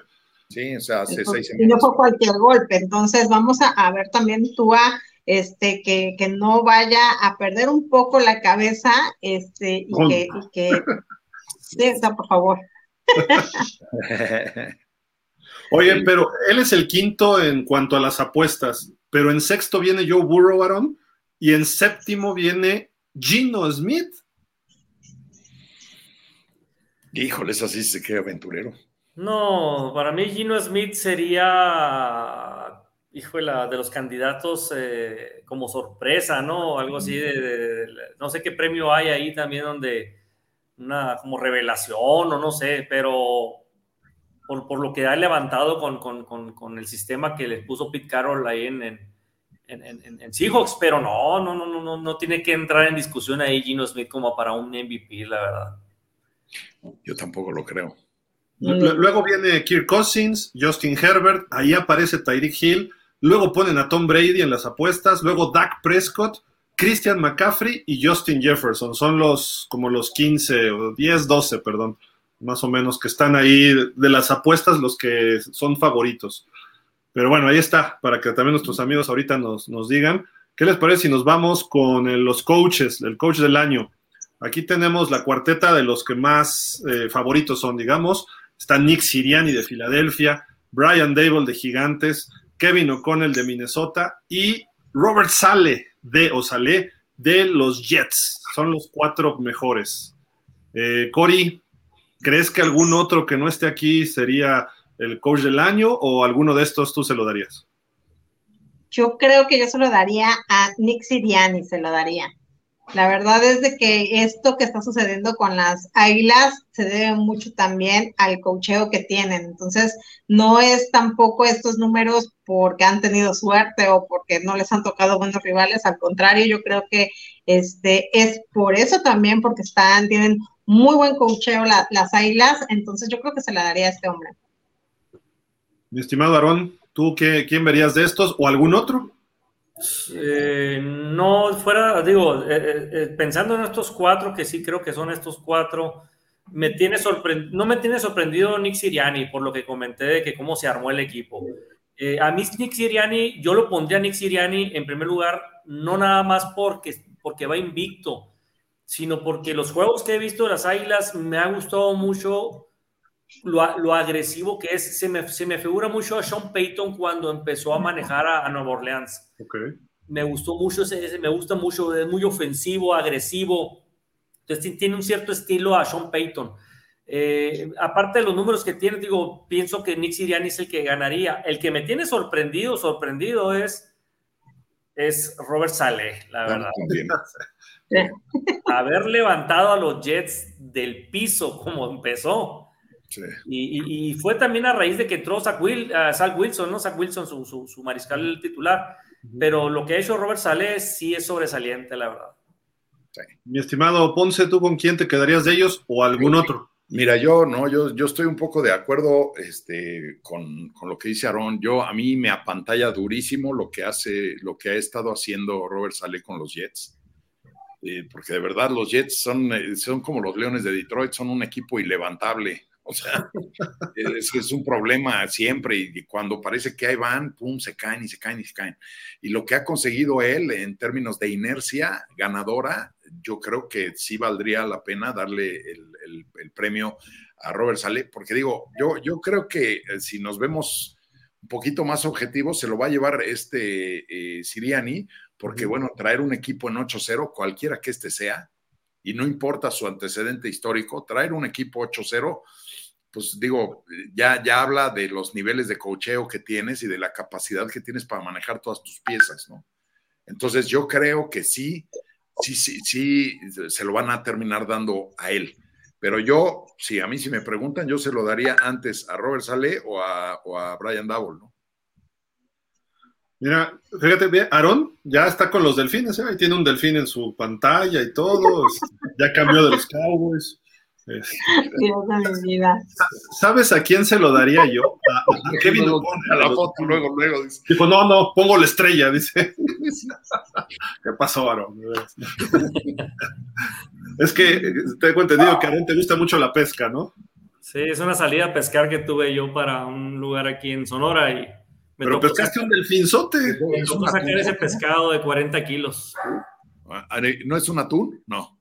No, no, es un, es, eh, le puedes decir a lo mejor que conocen ustedes, es el mero. Ah, ya. Ajá. Es un mero, ¿no? Pero es, acá le decimos, eh, allá por, para el sur le dicen garropa, creo. Sí. Acá nosotros le decimos vaya, es de la familia de la cabrilla. Ah, ok, ok. Hijo, pero 40 kilos sí es un pecesote, ¿no? Yo solo sí. conozco los delfines y las orcas, ¿eh? No, bueno. ¿Con, ¿Con, lata o sin lata? no, bueno. No es cierto, no es cierto. Está bien, está bien, ya. ¿Tú qué dices, Gil? Yo se lo daría a Kevin O'Connell, porque el equipo de los vikingos está bien armado de tiempo atrás y Zimmer no podía. Nada más llegó O'Connell y este equipo de repente ya tiene otra, a lo mejor, como decía Andrés, no le han ganado a nadie relevante, entre comillas, pero la actitud que trae Kirk Cousins, Justin Jefferson, Adam Thielen, los defensivos, etcétera, me gusta este equipo, se ve renovado, como que rejuvenecido, y eso es, y, y lo, hasta pusieron por ahí una comparación de Zimmer en una conferencia de que, ah, nos vemos el miércoles para entrenar, vamos a romper, así con esa actitud, ¿eh? Uh -huh. Y el año pasado, gracias a todos y buenas tardes, ¿no? Después de un partido. Y Kevin O'Connell, denle las, los collares a Kirk Cousins, a ver, vente para acá y vamos a romper, y no, y mire, le da el balón el dueño, o sea, se ve, se ve una persona humana, ¿no? Uh -huh. Y eso es lo que me gustó de él. Eh, Nick Siriani me gusta lo que hace y lo que tiene hasta el momento, pero quizá a lo mejor soy un poco no tan objetivo en ese sentido, pero lo que está haciendo con él me, me, llama mucho la atención porque sería un coach que a mí me gustaría tener, ¿no? Quizá un estilo de él, ¿no? Pero, pero bueno. Y en el quinto lugar viene Mike McDaniel de Miami. Mm. Otra vez van mis Dolphins, ¿eh? En quinto lugar, o sea, están empujando. Y aparece Luego, McDermott de los Bills. Pete Carroll Pete Carroll de Seattle. Creo que podría tener méritos, o sea, sin Russell Wilson, sin Bobby Wagner, y ve lo que tiene, está en el líder divisional, ¿no? Ajá, sí, eso sí. Pero él, él, Luego él viene McCarthy, ¿eh? ¿Eh? Luego viene McCarthy, el cachetes. ¿En serio? Pues Luego John Brandon Staley. Híjole, yo nada más quitaría de esa lista a Pete Carroll. Sí, se me hace un buen entrenador, pero no, no así como para, ¡eh! ¿Vas a ser el, el entrenador del año? No. No, no, no. O sea, o bueno, será que yo le traigo resentimiento porque cuando estuvo con los Patriotas nada más nos hizo perder dos años a lo loco y luego ya se fue a los Jets. Yo también le traigo resentimiento cuando estuvo con los Patriotas porque le ganó un playoff a Miami. Es correcto, es correcto. Estaba Marino en esas épocas, además. Y todavía alcanzó, sí, pues es que fue ya a finales del siglo, ahora sí que a finales del siglo pasado, Gil. Y, ¿sabes qué? Era el primer año del otro cachetón en Miami, de Jimmy Johnson. Es correcto, es correcto. Sí, no, güey, bueno. Pero no, no, a mí se me hace un buen entrenador, Carol, pero yo creo que ya su tiempo ya pasó. Sí, correcto. Pues rapidísimo, vámonos con el jugador ofensivo del año, ese no les tengo gráfica, pero en el número uno está Tyreek Hill de Miami. En el número dos está Jalen Hurts de Philly, Justin Jefferson después de Minnesota, Lamar Jackson de Baltimore, Stephon Diggs también de, de Buffalo, perdón, y Cooper Cup. Son los seis, número uno, casi puros receptores, un coreback, dos corebacks y cuatro receptores. ¿Quién les gusta de estos o algún otro? A mí me gusta Cooper Cup. Cooper Cup. Pero no ha tenido mayor relevancia este, este año, ¿no?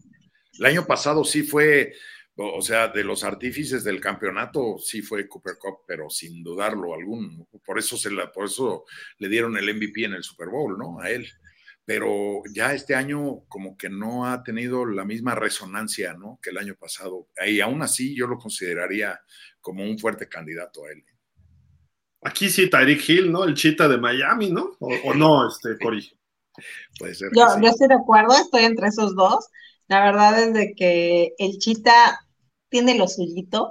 La verdad es de que no hay que quitarlo, pero yo igual pienso igual que Ponce. A mí también me gusta mucho Cooper y la verdad es de que como dice, esta temporada yo también esperaba como que oír mucho de él, ver mucho de él y no, no, no sé qué, qué esté pasando, pero sí, Cooper me gusta y esperemos que, digo, estamos a mitad de temporada y esperemos oír mucho de él, que es cuando de repente despiertan todas esas bestias dormidas y escuchemos de él, pero yo también, igual que Ponce, a Cooper se lo daría.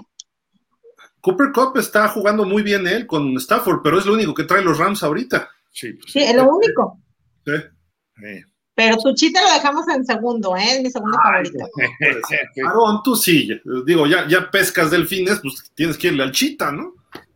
Sí, de hecho sí pienso yo que Terry Hill está mejor, ya, ya cruzó las, las, mil yardas a mitad de temporada, entonces yo sí considero mejor a Terry Hill ahorita en estos momentos.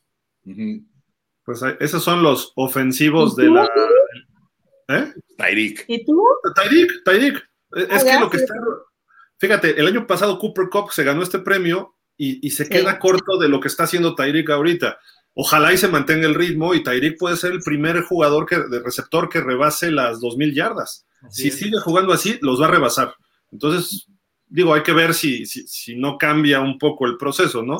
Y que Miami se empiece a enfrentar a defensivas mejores de lo que hemos visto hasta ahorita.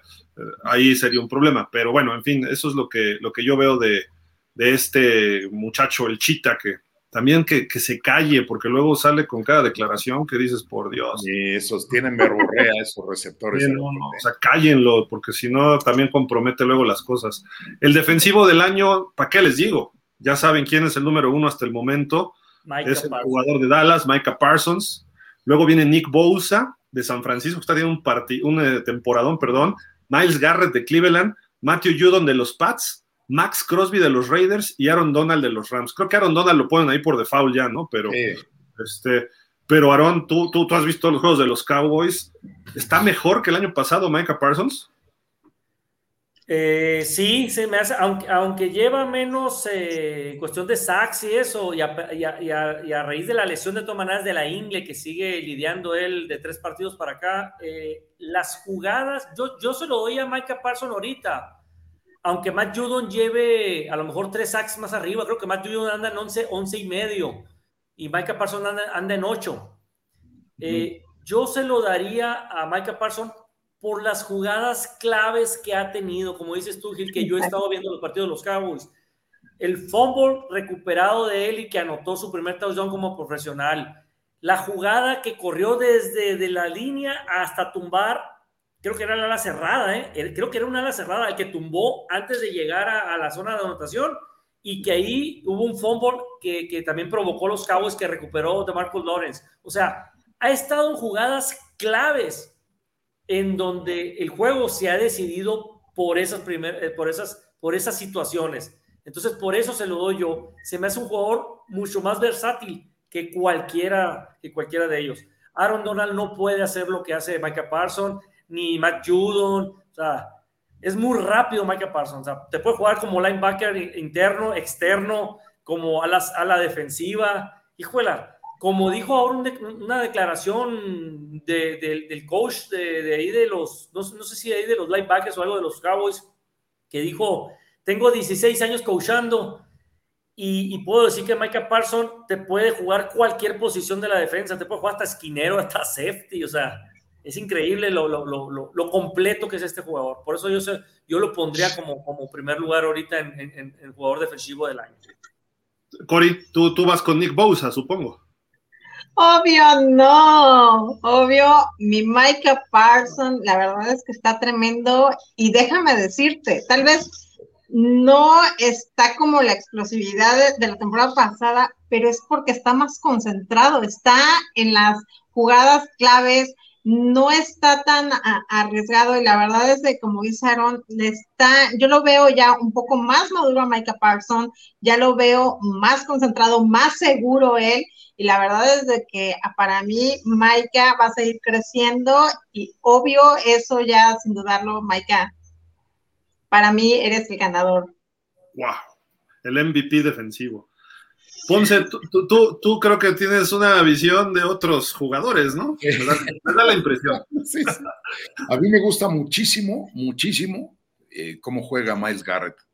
me, gusta muchísimo.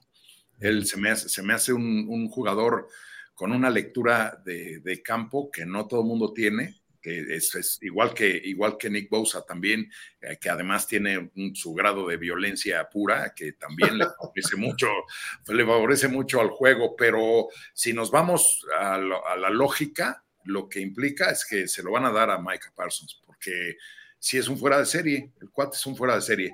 Yo creo, a mí, si me preguntan, bueno, a mí me gustaría también que se considerara más seriamente a, Matt Judon, porque ya se volvió el corazón de la defensa de los Patriotas. O sea, ya, ya hay un líder a la defensiva, ¿no? Que, lo, perdimos en esta transición de que se desarmó la defensiva y después se fue Tom Brady, como que se empezó a desbalagar todo el equipo y nos quedamos sin, sin, sin alma a la defensiva y de pronto llegó este Matt Judon y, empezó otra vez a construir alrededor de él. Entonces yo creo que lo que hace es bueno, pero para ser eh, honestos no alcanza a lo que hace este Micah Parsons en, en, este, en Dallas, ¿no? O sea, vas por Parsons tu voto también. No, no, no, yo, yo a mí me gusta Miles Garrett. por Miles Garrett, pero no creo que le alcance. Yo, yo, yo les quiero contradecir un poco a nuestros amigos Cowboys y voy a hablar de Nick Bosa. Nick Bosa es un jugador de posición más fija, pero él puede cambiar un partido. No digo que Micah Parsons no, pero a lo que voy es el siguiente punto lo que hace Nick Bosa, lo que hacen, perdón, Micah Parsons, lo viene haciendo Nick Bosa de años atrás. Lo que hace Nick Bosa es que eh, él hace que sus demás compañeros luzcan. Lo que pasa con Micah Parsons es que sus demás compañeros hacen que él luzca. Él es el comodín dentro de la defensiva de los Cowboys. Lo pueden mover aquí, allá, acullá. Y no digo que Bosa no lo pudiera hacer.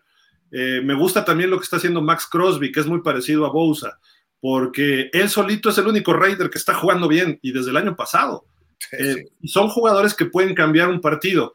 Y ya vimos que Micah Parsons sí tiene puntos débiles. Lo demostró Filadelfia con un esquema medio interesante. Todavía le falta madurar. Todavía creo que no está el mejor Micah Parsons que, que puede ser. Aunque obviamente también pues las apuestas están a favor de Parsons. Pero yo le daría hoy mi voto a Nick Bosa hasta lo que va de la temporada y Parsons muy abajito. No estoy diciendo que se va hasta abajo, ¿no? Pero mi voto sería para Bosa en ese sentido. Y Ya les dije por qué. Porque Bosa es, él hace que los demás mejoren. Y en cambio Parsons necesita que el equipo lo arrope. Él solo, además, su posición natural no es la que está jugando principalmente. Entonces eso a mí no me, no me cuadra mucho. Que sea efectivo, sí, qué bueno, porque tiene muchas habilidades atléticas. Sí. Pero si tú me hablas de velocidad, la que tiene Aaron Donald, Aaron Donald le puede ganar una carrera a Micah Parsons, ¿eh? Y eso que el tipo está hecho un toro y es tackle defensivo.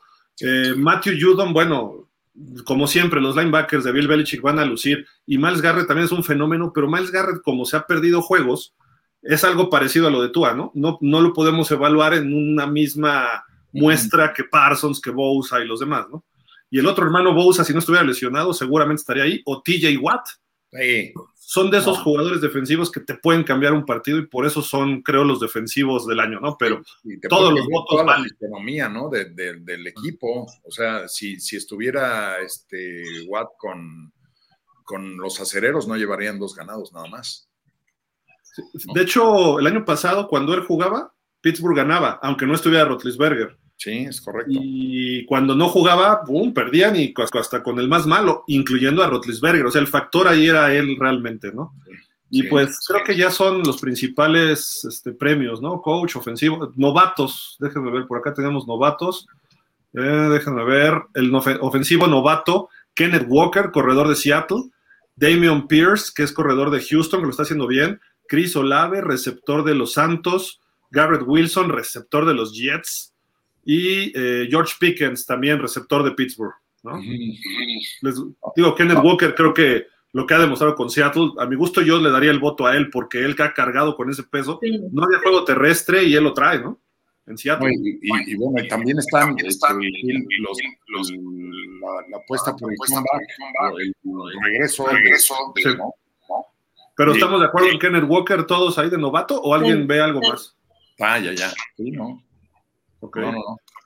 Vamos a ver, el defensivo novato, déjenme ver. Por ahí ponen también en ofensivo a Kenny Pickett, pero pues no, todavía no, para novato del año no.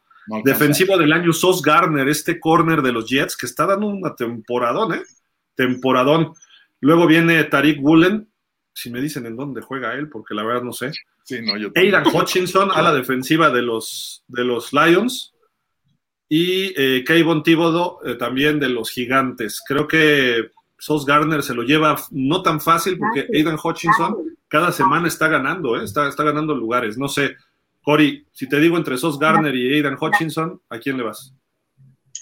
¿Tú a quién crees? ¿Tú a quién crees? ¿A Aidan? ¿A quién? Hutchinson. ¿A Aidan Hutchinson? Yo, ¿Cuál de la verdad es que el de los Jets, no, obviamente está, para mí es, este, está haciendo muy buen juego. A mí me gusta el tipo de juego que está haciendo y yo se lo daría a él. A tu Jets de toda la ¿tú vida. Yo me quedo con Hutchinson. Yo igual. Yo igual, también. Yo me iría con Hutchinson, pero pues lo que está haciendo Garner ha, ha limitado a. Ha sido el peor partido de Tyreek Hill, perdón, perdón, el, peor partido de Tyreek Hill. Claro, no estaba tú, etcétera, estaba un coreback novatito, pues, que se pudiera, este, pues ahí decir que no fue realmente el contra el mejor. Pero a todos sus receptores, él, él va contra el receptor uno y los ha limitado. Sos Garner, tendría que decir el de los Jets, aunque me trague mis palabras, ¿no? Pero me gusta lo que está haciendo Hutchinson, pero ya en, en lo que hemos visto, creo que Sos Garner sí, este, sí le, yo, yo le daría mi voto a él. El comeback of the year, el regreso del año, sería, déjenme ver dónde lo dejé. Acá está. Gino Ah, Smith. sí, Von Miller, Yo también, yo también. Sadarius Smith, Khalil Mack, Justin Houston, que lo vimos anoche, Saquon Barkley. Saquon Barkley. Saquon Barkley, correcto. ¿Quién más? Está Gino Smith, ya lo había dicho Aaron. Christian McCaffrey, Derrick Henry, McCaffrey, Henry. Nick Gates y Travis Etienne. Usted, eh, normalmente este premio se lo dan a alguien que estuvo lesionado y regresa y es- lo hace en igual forma o mejor incluso que el año, el año previo. Sí. Entonces, Aaron, creo que tú dijiste Gino Smith porque ya lo tenías en la mente, ¿no? Yo, di- yo diría que Yo, sí. yo se lo diría que sí, se lo merece. Gino, Gino. Yo se lo daba a Saquon- daba a Saquon Barkley. ¿eh? No sé si lo, no sé si lo han visto físicamente. Está, está. Yo me, yo me hago feo. Se metió Se el pato Donald. Sí, se está escuchando muy feo el audio. Sí. Está. Salta del cuerpo chameador de Gil. sí, sí, sí.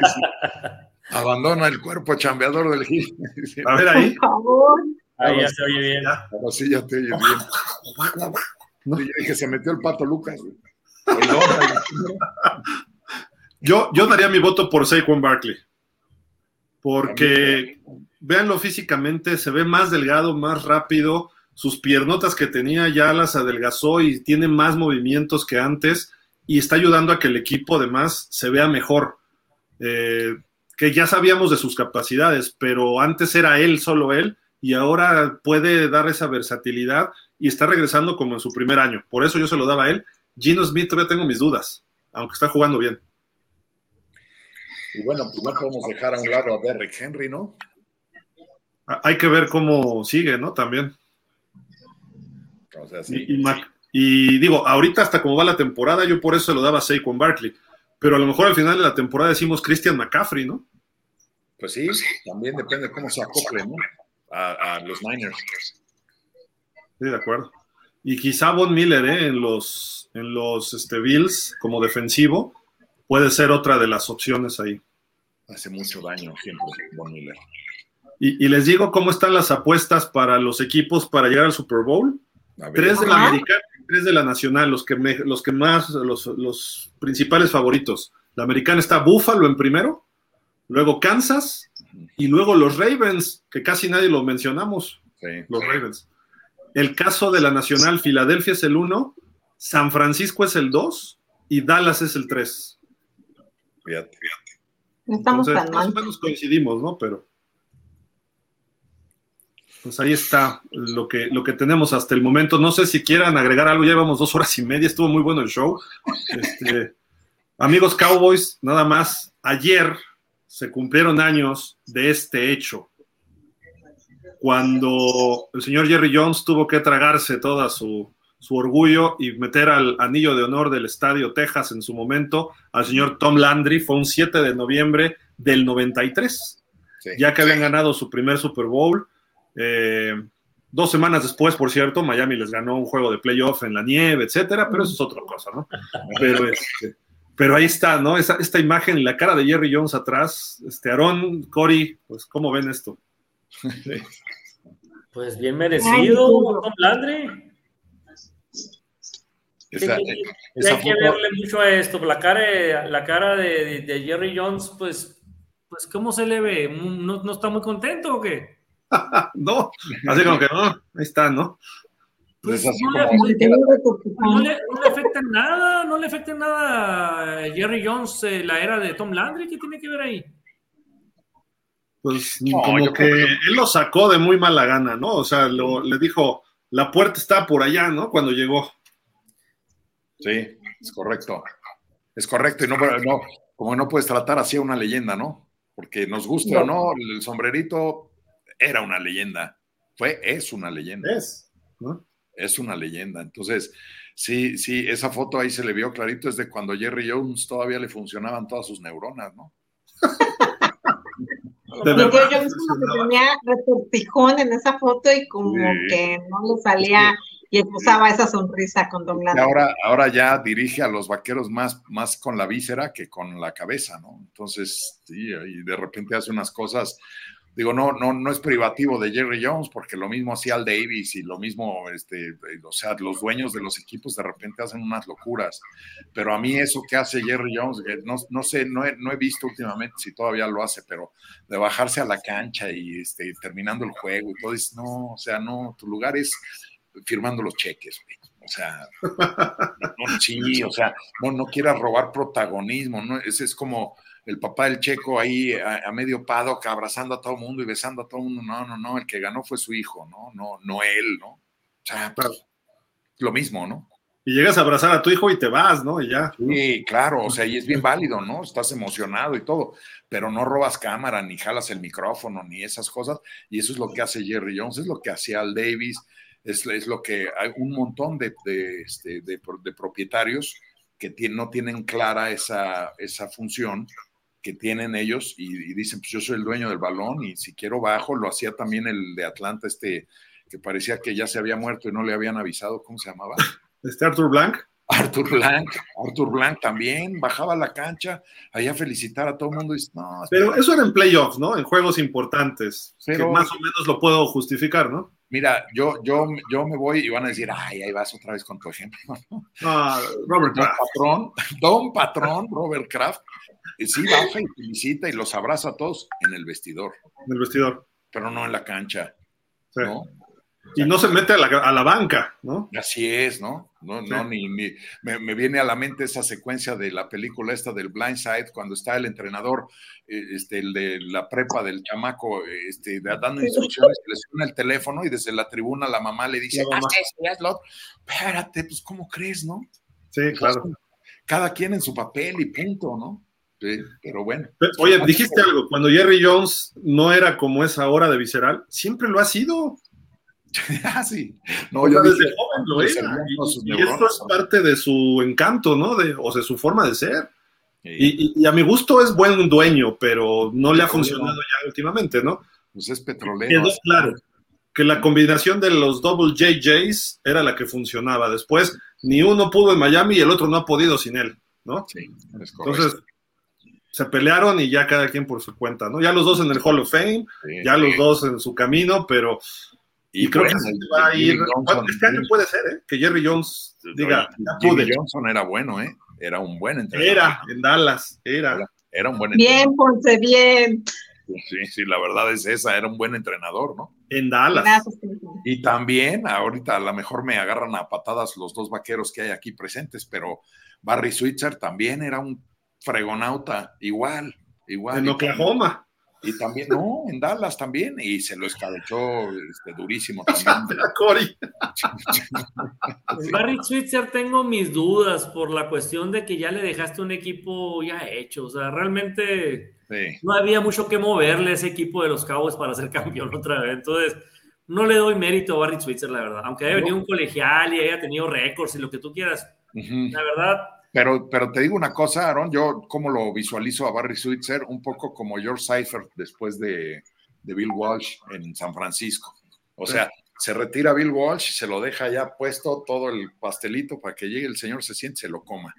Lo mismo pasó con Bill Cowher y el ahora Mike Tomlin, que además siempre hace igual que George Seifert, así de cejita levantada en la, en la orilla del campo, así como, ah, yo sé, yo determino. Y no ¿Qué, puedes, ¿qué puedes llegar como entrenador a un equipo que ya te había ganado dos Super Bowls? Y, o sea, ¿Qué puedes decirle, señores? Si a mí me contrata Jerry Jones en ese momento, señores, sigan haciendo lo que están haciendo. O sea, señores, ganen. No se fijen, es más, ni ruido les hago, ¿no? Aquí lo voy a ver yo nomás. O sea, no tiene caso, pues.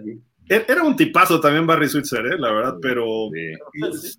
se sí. confirmó lo que dijo Jerry Jones, que cualquier entrenador, y, y, no por menospreciar a Switzer, fue muy bueno en colegial, pero cualquier entrenador hacía campeón a ese equipo. El mérito de ese equipo fueron varios factores. Jimmy Johnson venía de colegial y conocía a todos los colegiales, entonces supo reclutar. Y además tenían, un, tenían picks altos. De ahí llegó Emmitt Smith, si no mal recuerdo. Y luego viene el trade de Herschel Walker, que les trajo ese, 12 ese, picks todavía. Clave ese. Entonces se armaron muy rápido y luego el factor ya de cuando tenían el equipo armado era de que tenía asistentes muy buenos, jóvenes, Dave Wanstead, North Turner, Butch Davis.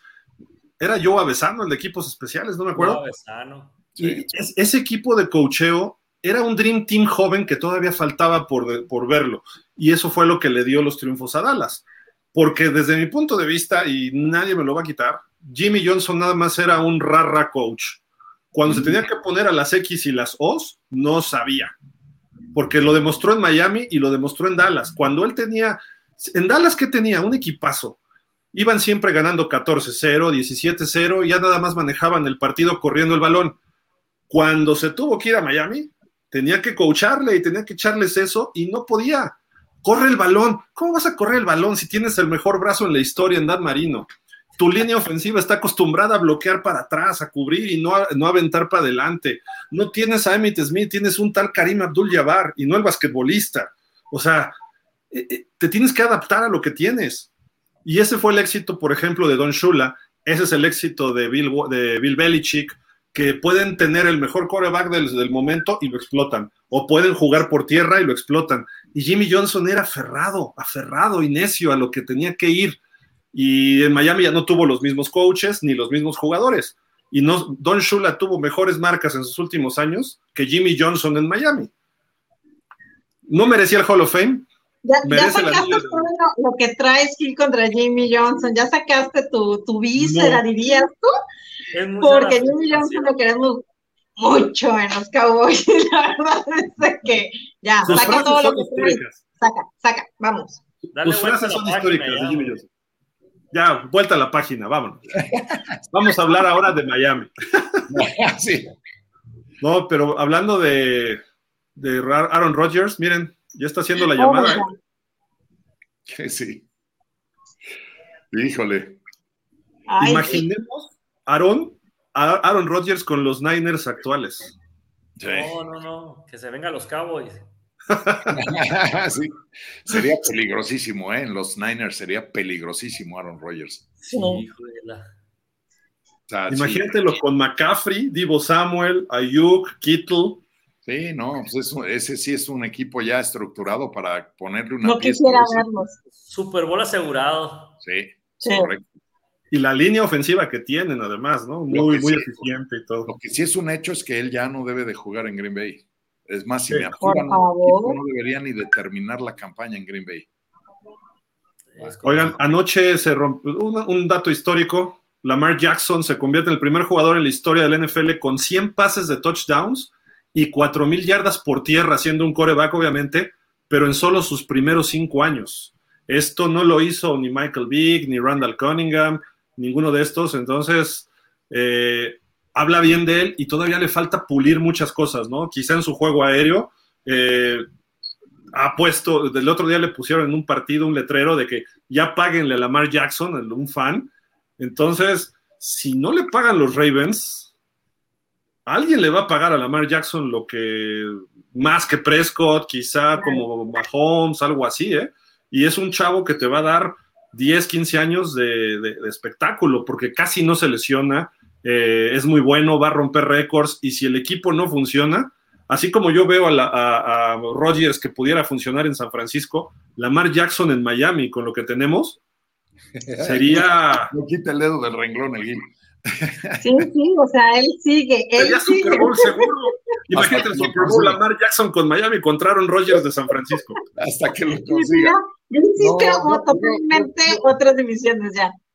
Yo creo que Lamar Jackson, y lo, lo decíamos desde el otro programa que estuve la, la última vez hace un par de semanas, eh, yo creo que, que, Lamar Jackson es, yo, yo eh, al tipo de jugadores como Lamar, yo los clasifico como tornillos de oro, porque son, son, son piezas fundamentales para una maquinaria, pero no encajan en todas las maquinarias. ¿no? Exacto. Por más, por más que el tornillo sea de oro, no funciona en todas las máquinas. Entonces, yo creo que el, eh, este eh, Harbaugh lo ha leído muy bien a Lamar y le ha organizado un esquema ofensivo en torno a las habilidades de Lamar Jackson. Entonces, si lo sacas de, de, de Baltimore para llevártelo a cualquier otro lugar, va a tener que batallar con el esquema, va a tener que batallar con un coach que a lo mejor no termina de entender las capacidades o no arma el esquema porque considera que también hay que darle bola al corredor y, a los receptores y a la línea y a todo mundo.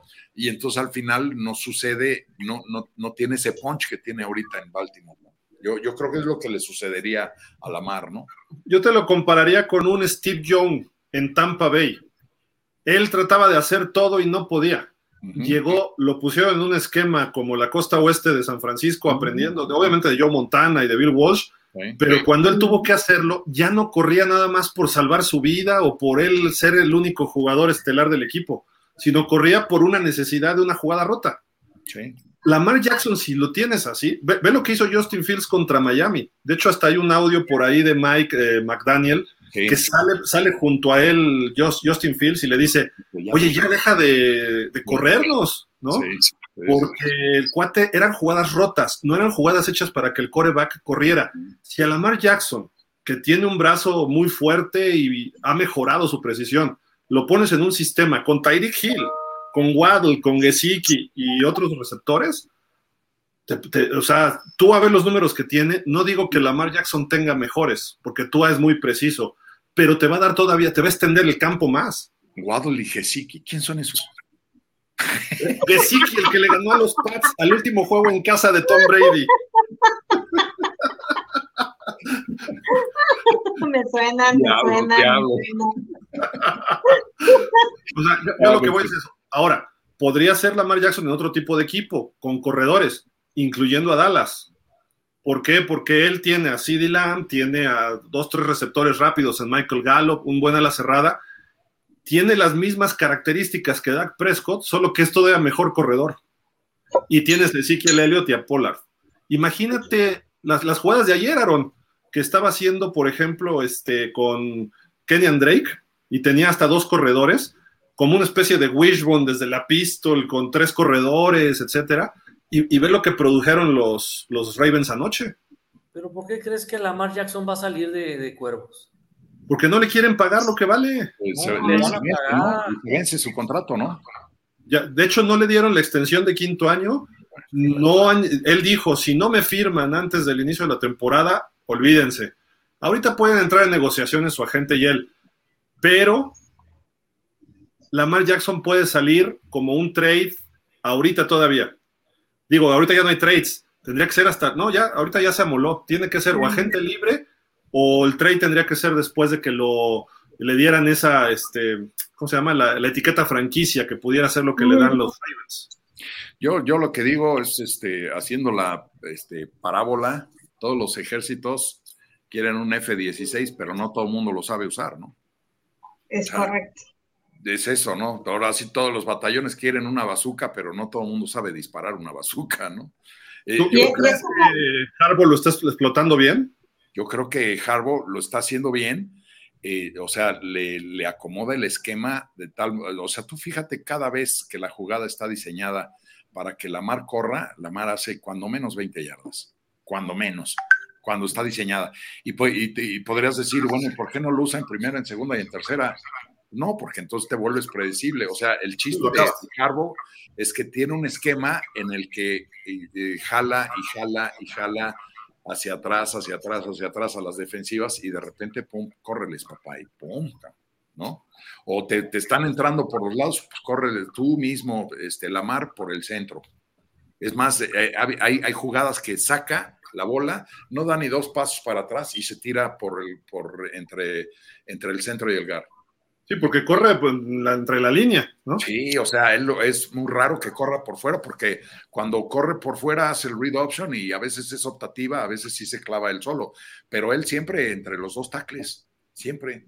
Y, eso es producto de, un, de una buena lectura de la defensiva, o sea, no de él, sino del entrenador, que sabe cuando se abre el hueco, entonces lo mandas a correr, ¿no? Y entonces se cierra el hueco, entonces tiras pase y te los traes de un ala. O sea, el, primer touchdown de ayer de los Cuervos eh, fue una, una read option de, abierta por el lado derecho de, Lamar Jackson, pero, o sea, antes de otra cosa ya tenía solo al receptor. ¿Por qué? Porque ya habían estado jalando, jalando, porque les había estado corre y corre y corre y corre. Entonces jalas la defensiva y obviamente se abren los huecos ahí atrás, ¿no? ¿Y, ve qué receptores tienen Ravens?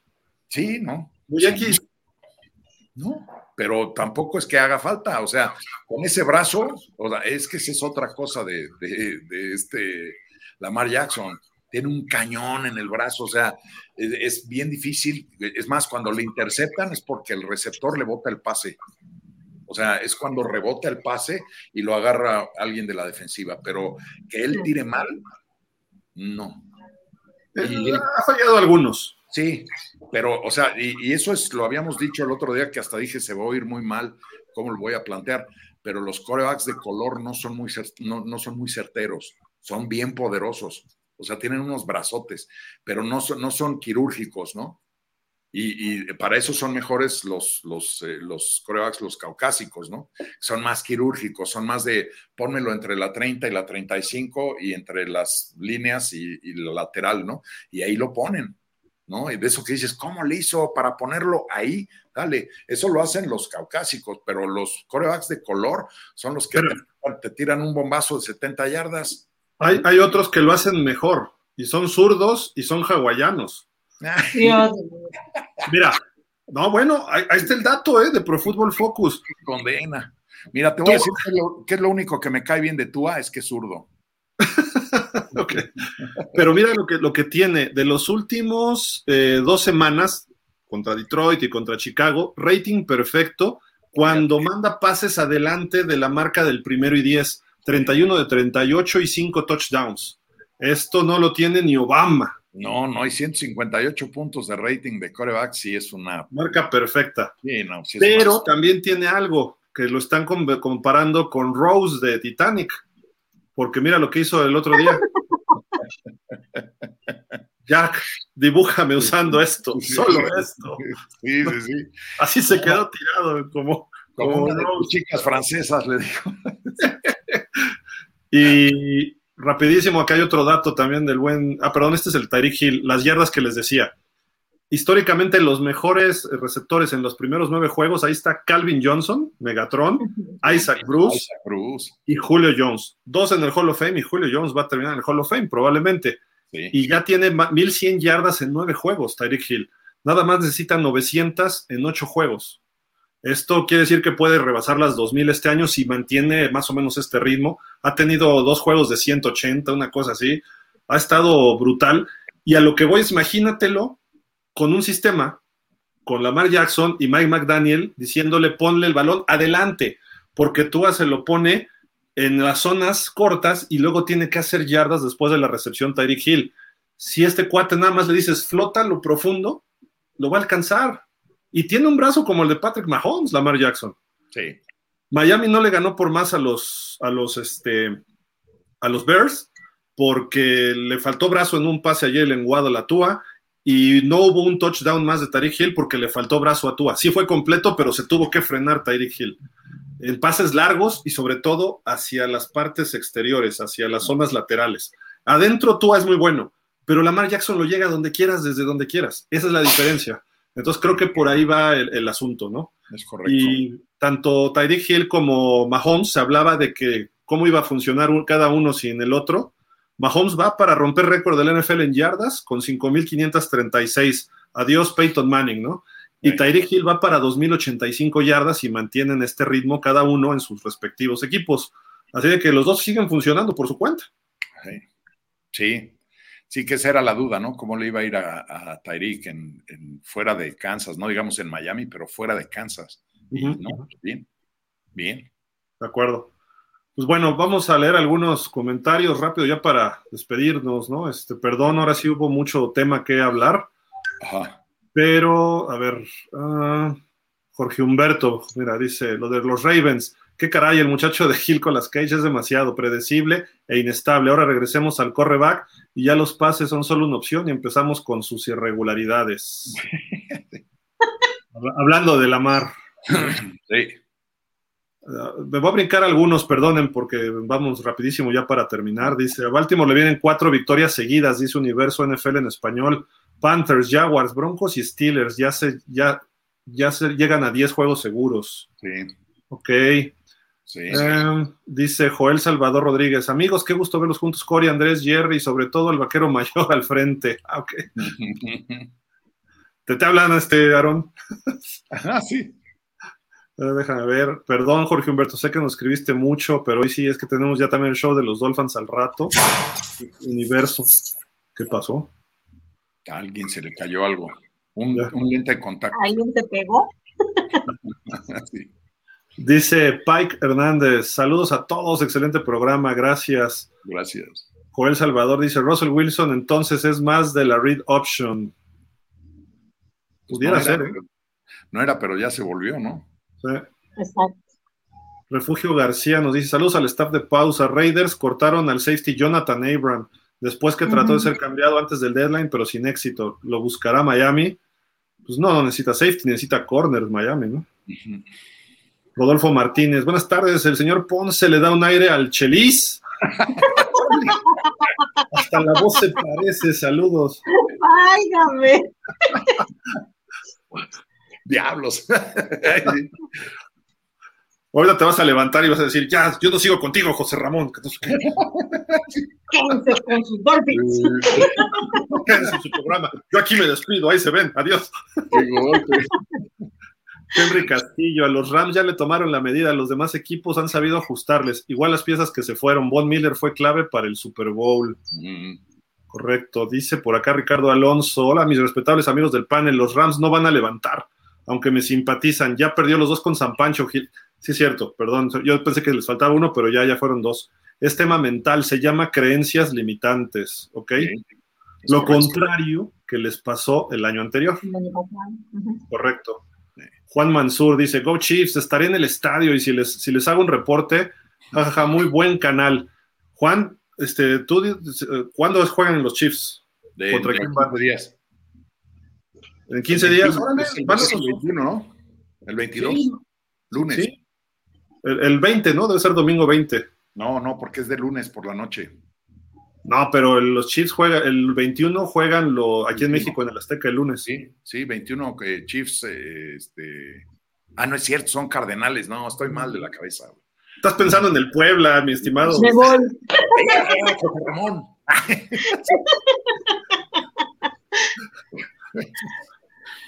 No, bueno.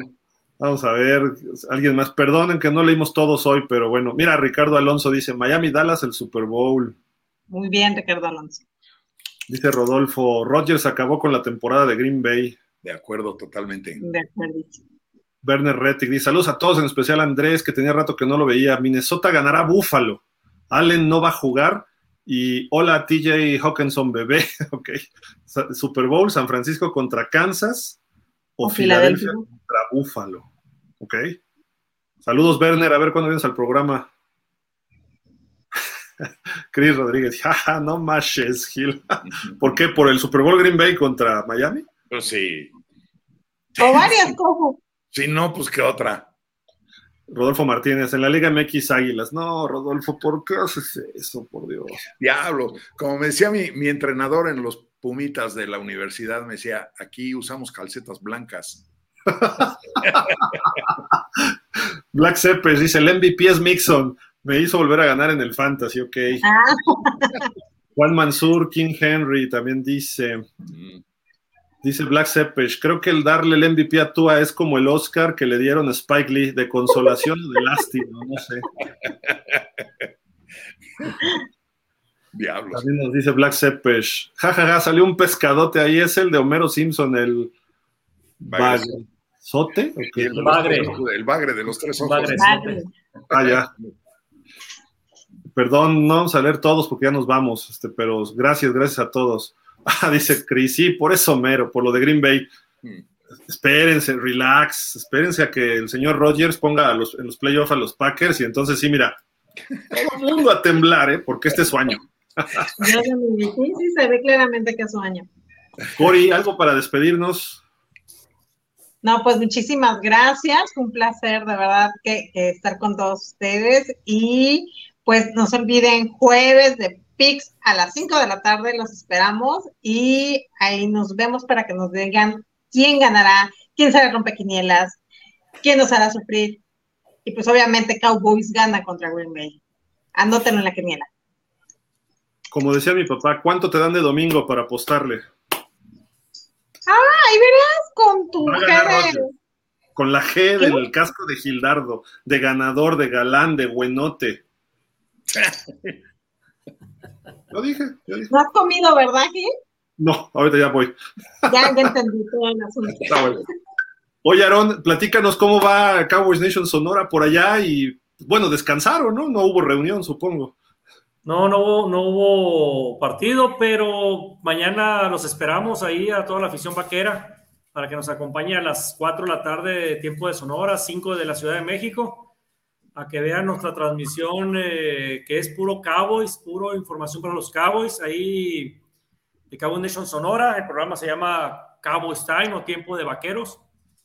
los esperamos, vamos a platicar sobre cómo estuvo la cuestión de, Green Bay, el adversario que viene contra los Cowboys ahora el domingo. Mm, vamos a platicar también eh, pues de, algunas cosas ahí sobre, sobre las gentes que ya se, se, reincorporaron al equipo ahora de los, de los vaqueros también, de las lesiones como que va a jugar Sam Williams, va a jugar Malik Hooker.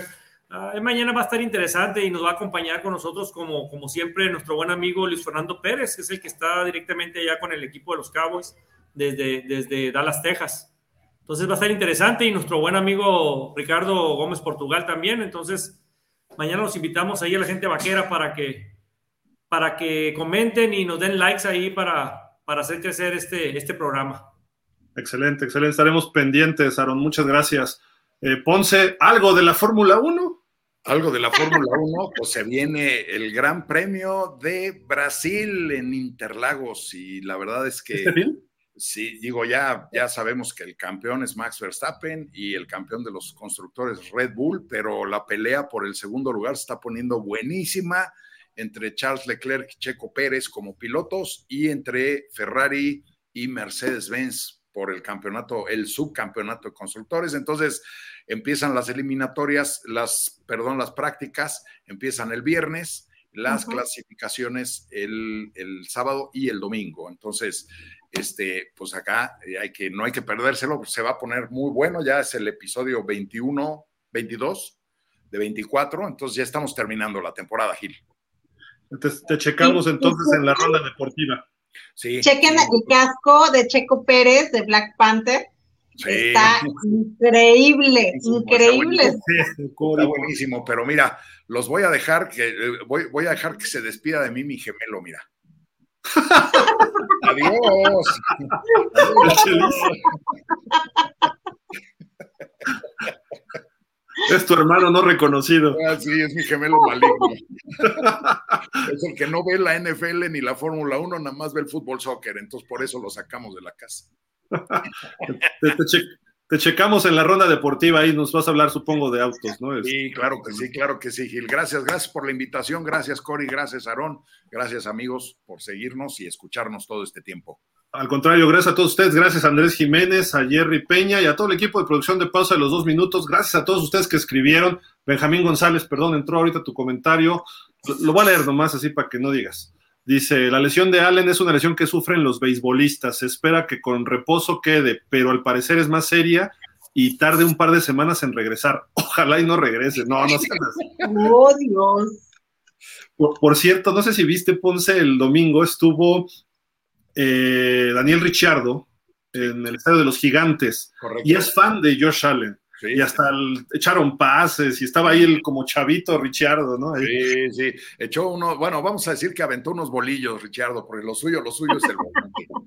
sí, claro. Quiero ver que quepa en un coche, en un Fórmula 1, Josh Allen, ¿no? También. No, no, pues ni de chiste, se lo pone de chaleco. Pero sí, sí, este, sí, sí vi las imágenes y es un tipazo, Ricciardo, ¿eh? Lástima que ya se va, pero.